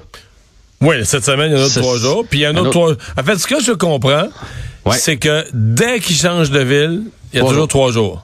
Ça, c'est. hey, comment briser le rythme, là? C'est- Ça, ça, Mais ça a pas d'allure. est-ce qu'ils le savent, euh, la, la- la nouveauté technologique, la- l'aviation? Euh, je sais pas. Je sais pas, mais. Que ça, euh, si tu le fais en autobus tout le temps, Vegas, Floride, là, euh, je respecte le fait qu'ils ont besoin peut-être un peu de repos, mais en avion, euh, c'est pas si pire. Là. Écoute, j'ai eu cette discussion-là euh, avec un expert du sport qui a essayé de m'expliquer que le but, c'est de se rendre le plus proche possible du repêchage de la Ligue nationale de hockey parce que dans leur tête, eux autres, plus ils se rendent proches avec la finale, plus il va avoir d'intérêt pour le repêchage, mais je la comprends toujours pas. Parce Euh, que je- le repêchage, là, t- ça intéresse des, des maniaques, tout ça. La vraie affaire, c'est supposé être l'été. C'est supposé créer un momentum, le monde check les Pour la séries. Mais oui, la Ben finale. le- Je veux dire, Il n'y a pas autant de monde qui regarde au, football américain, mettons la NFL. là. Le premier soir du repêchage, le premier tour, là, ils font un gros show et tout ça. Mm-hmm. Mais entre toi et moi, en code d'écoute, là, ça, ça effleure pas le Super Bowl. là. Ben non, c'est ça. Ça approche pas. C'est une autre affaire. Les maniaques regardent ça. Ah, que mon équipe, qu'est-ce qu'ils vont avoir recruté cette année, un joueur de l'universitaire. Mais je dis, c'est pas, c'est pas les chiffres, c'est pas l'événement, c'est pas les ventes de pizza, puis d'ailes de poulet du Super Bowl. Je comprends pas. Là. Mais je suis 100% d'accord avec toi. Pour moi, l'intérêt, c'est la finale. Puis là, en plus que ça a brassé lors du dernier match, on aurait voulu tout de suite, bang, qu'on remette ça. Je, moi, pour moi, qu'il y ait 7, 7 jours, 10 jours, 15 jours ou un mois entre le dernier match de la finale de la Coupe Stanley puis le repêchage, ça change rien. Tout ce que je veux voir, c'est où est-ce que le Canadien va repêcher puis qui. Après ça, qui c'est qui sort 12e, puis qui c'est qui sort à Boston, puis qui c'est qui sort en Caroline? je m'en tape. C'est-tu que- vraiment du monde là, qui se réunissent dans une, euh, une cage au sport ou aux États-Unis, n'importe quel restaurant sportif pour aller voir le repêchage? Probablement qu'il y en a, là, des vrais maniaques. Je, dis, je, je trouve les familles, d'après moi, les, les familles, quand on quitte, peut se faire repêcher, sinon il n'y a pas grand monde Ouais, qui fait des ça. rassemblements. Et, et Paul Maurice, aujourd'hui, qui a, qui a un peu, euh, avec son petit ton euh, condescendant, on lui a posé la question est-ce que tu reviens avec Bobrovski, qu'on a chassé du match lors de Ouais, la ça, dernière je pense que la rencontre? réponse, c'est oui. hein. Ben oui, il a dit vous êtes insultant. Vous êtes insultant de poser cette question-là. Présentement, Ah c'est probablement notre candidat au Conn Smythe. Euh, il a été extraordinaire pour nous en série. Il a été très bon dans le premier match. On n'était pas là en équipe dans le deuxième, fait que je l'ai retiré pour le reposer, mais c'est certain que je reviens avec Sergei Bobrovski pour le prochain match. Donc c'est de cette façon qu'il a répondu aux journalistes aujourd'hui, Paul Maurice. Ben, prochain match, donc euh, demain. euh, et on, ouais, peut-être ça va laisser la possibilité à ceux qui se sont fait sonner dans le dernier match de se reposer, de se remettre de leurs blessures. Hey, salut, à demain. À demain. Mario Dumont et Philippe Vincent Foisy qui sont avec nous. Évidemment, on se parle de la situation concernant les feux de forêt qui s'est améliorée heureusement sur la côte nord, mais demeure toujours préoccupante dans le nord du Québec et en Abitibi-Témiscamingue. Écoutons ensemble ce qu'avait à dire plutôt la ministre des Ressources naturelles. Dans l'histoire de la Sopfeu, là, les 50, presque 50 dernières années, euh, la pire année, on l'a dépassée à ce moment-ci. Donc, euh, c'est une situation que nous n'avons jamais vue. Et l'été n'est même pas officiellement commencé, Mario, et ça met en exergue le, le manque de ressources, manque de bras, d'équipements aussi que le Québec a actuellement pour combattre les feux de forêt. Ouais. Pour une partie, c'est le, le caractère exceptionnel de la situation. Euh, on n'est pas aidé parce que traditionnellement au Canada, on avait toujours espéré, là, le pays est vaste de l'est à l'ouest, que euh, quand il y a des feux dans l'ouest, il n'y en a pas dans l'est, donc on peut s'entraider. Là, il y en a eu en Alberta, il y en a eu en Nouvelle-Écosse. Donc c'est une situation particulière. Mais de l'autre côté, euh, juste le cas des avions, euh, des, des avions citernes, euh, c'est un petit peu inquiétant ce qu'on entend. C'est que là, Bombardier n'en fabrique plus, a vendu cette division-là à une entreprise de l'Ouest canadien, Viking. Et là, Viking n'en fabrique plus pour les. Ils sont comme dans un changement de génération, changement technologique. Ils vont sortir les, pro- les prochains en 2027. Et là, le Canada est même pas sur la liste pour en acheter. Le carnet de commandes, à partir de 2027, le carnet de commandes est plein. euh, L'Indonésie, la France, euh, d'autres pays d'Europe, euh, pas le Canada. Donc, il y a certainement un questionnement. Peut-être qu'on a eu moins de feux de forêt ces dernières années. Ça fait quand même quelques années qu'on n'a pas eu de... Il y en a eu dans l'Ouest canadien. Par contre, mais au Québec, ça fait longtemps qu'on n'a pas eu une année noire. Là, on en a une épouvantable. Mais on semble pas avoir investi, en tout cas, dans la préparation. Il y a- il y a un- on va sortir de là avec un questionnement, là. Hmm. Philippe Vincent? Oui, ben, il va, va falloir se, se préparer parce que euh, ce qu'on voit, c'est qu'on risque d'en avoir davantage. On le dit avec le réchauffement de la planète, il va y avoir plus de sécheresse, même s'il y a plus de, de, de précipitations, notamment au Québec. On en parlait dans les, pendant la saison des inondations, on le voit en Gaspésie. Euh, ce que plusieurs études démontrent, c'est que ça ne compensera pas et ça ne sera pas suffisant pour empêcher et réduire le risque de feu de forêt. Donc, dans la mesure où on va en avoir encore plus, va falloir, oui, des mais va falloir aussi former des gens, va falloir trouver des solutions pour qu'on ait des gens qui soient prêts à intervenir rapidement un peu partout. Oui, l'aide internationale, c'est utile. On aide avec nos propres pompiers, les autres pays, quand ils ont leur propre saison. Pensez à l'Australie, par exemple. Mais va falloir penser à moyen et à long terme. Va falloir regarder sur cet horizon-là pour ne plus se faire prendre. C'est comme les inondations. Là. Au début, on disait, OK, ben, ça arrive une fois aux 20, 30, 35 ans, 100 ans. Puis là, finalement, on en a eu plusieurs cas d'inondation qui étaient assez importantes. Est-ce que c'est ce qui nous attend avec les feux? Oui. J'espère que non. Mais j'aimerais mieux qu'on ait trop de monde et trop d'avions que pas assez de monde et pas assez d'avions. Oui, là, il y a une compagnie de Yellowknife qui euh, nous permet d'en ajouter deux, quatre avions qui nous, qui nous proviennent de, de la Nouvelle-Écosse. Et vous savez quoi? Les, les, les pilotes de la Subfeu, souvent, sont recrutés par des compagnies aériennes, comme Air Canada, par exemple, où les, les- le travail et le salaire sont beaucoup plus attrayants que ce qu'on paye aussi aux pilotes de, de la Subfeu.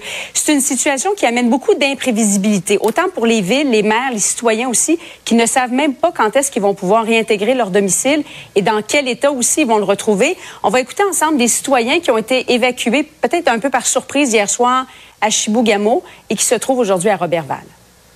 Je m'attendais à retourner chez nous aujourd'hui, mais là, je pense qu'on oublie ça. Là. Ça prend beaucoup de pays pour nous aider. Fait que je pense que ça peut. peut- J'espère revenir pour samedi, mais peut-être ça va être plus longtemps que ça. On prend le temps qu'il faut, euh, on va attendre.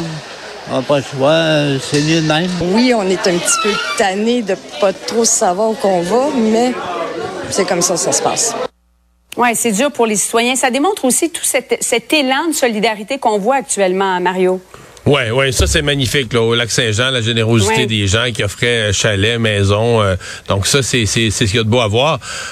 J'ai quand même aujourd'hui moi euh, aimé là, même si c'est un peu triste, mais la, la, la transparence de, de François Legault qui a dit pour les régions où aucune pluie n'est prévue, puis il y en a, là, l'Abitibi, le nord du Québec, le coin de Chibougamau, en- pas cette semaine, pas en fin de semaine. Bon, on espère de la pluie au début de la semaine prochaine. Il a dit clairement tant qu'on n'aura pas de pluie. euh, il y a pas beaucoup d'optimisme possible là, pour ce qui est des retours à la maison, des retours à la normale. Et ce qu'on observe, regardez la côte nord, c'est la seule région pour l'instant où on a repris le contrôle, puis on l'a repris parce qu'il y a de la pluie. Ailleurs, c'est comme si les équipes de la Sopfeu, les équipes de pompiers de terrain, ce qu'on est capable de faire, c'est contenir le feu, l'empêcher de venir vers les zones habitées, protéger les bâtiments, puis même là, on en a, on en a plein, plein les bras pour qu'on, mais on, on réussit pas à reprendre le contrôle sur les feux. Tant que c'est sec, euh, le feu prend une autre direction le vent change de bord, et les superficies euh, qui brûlent s'agrandissent.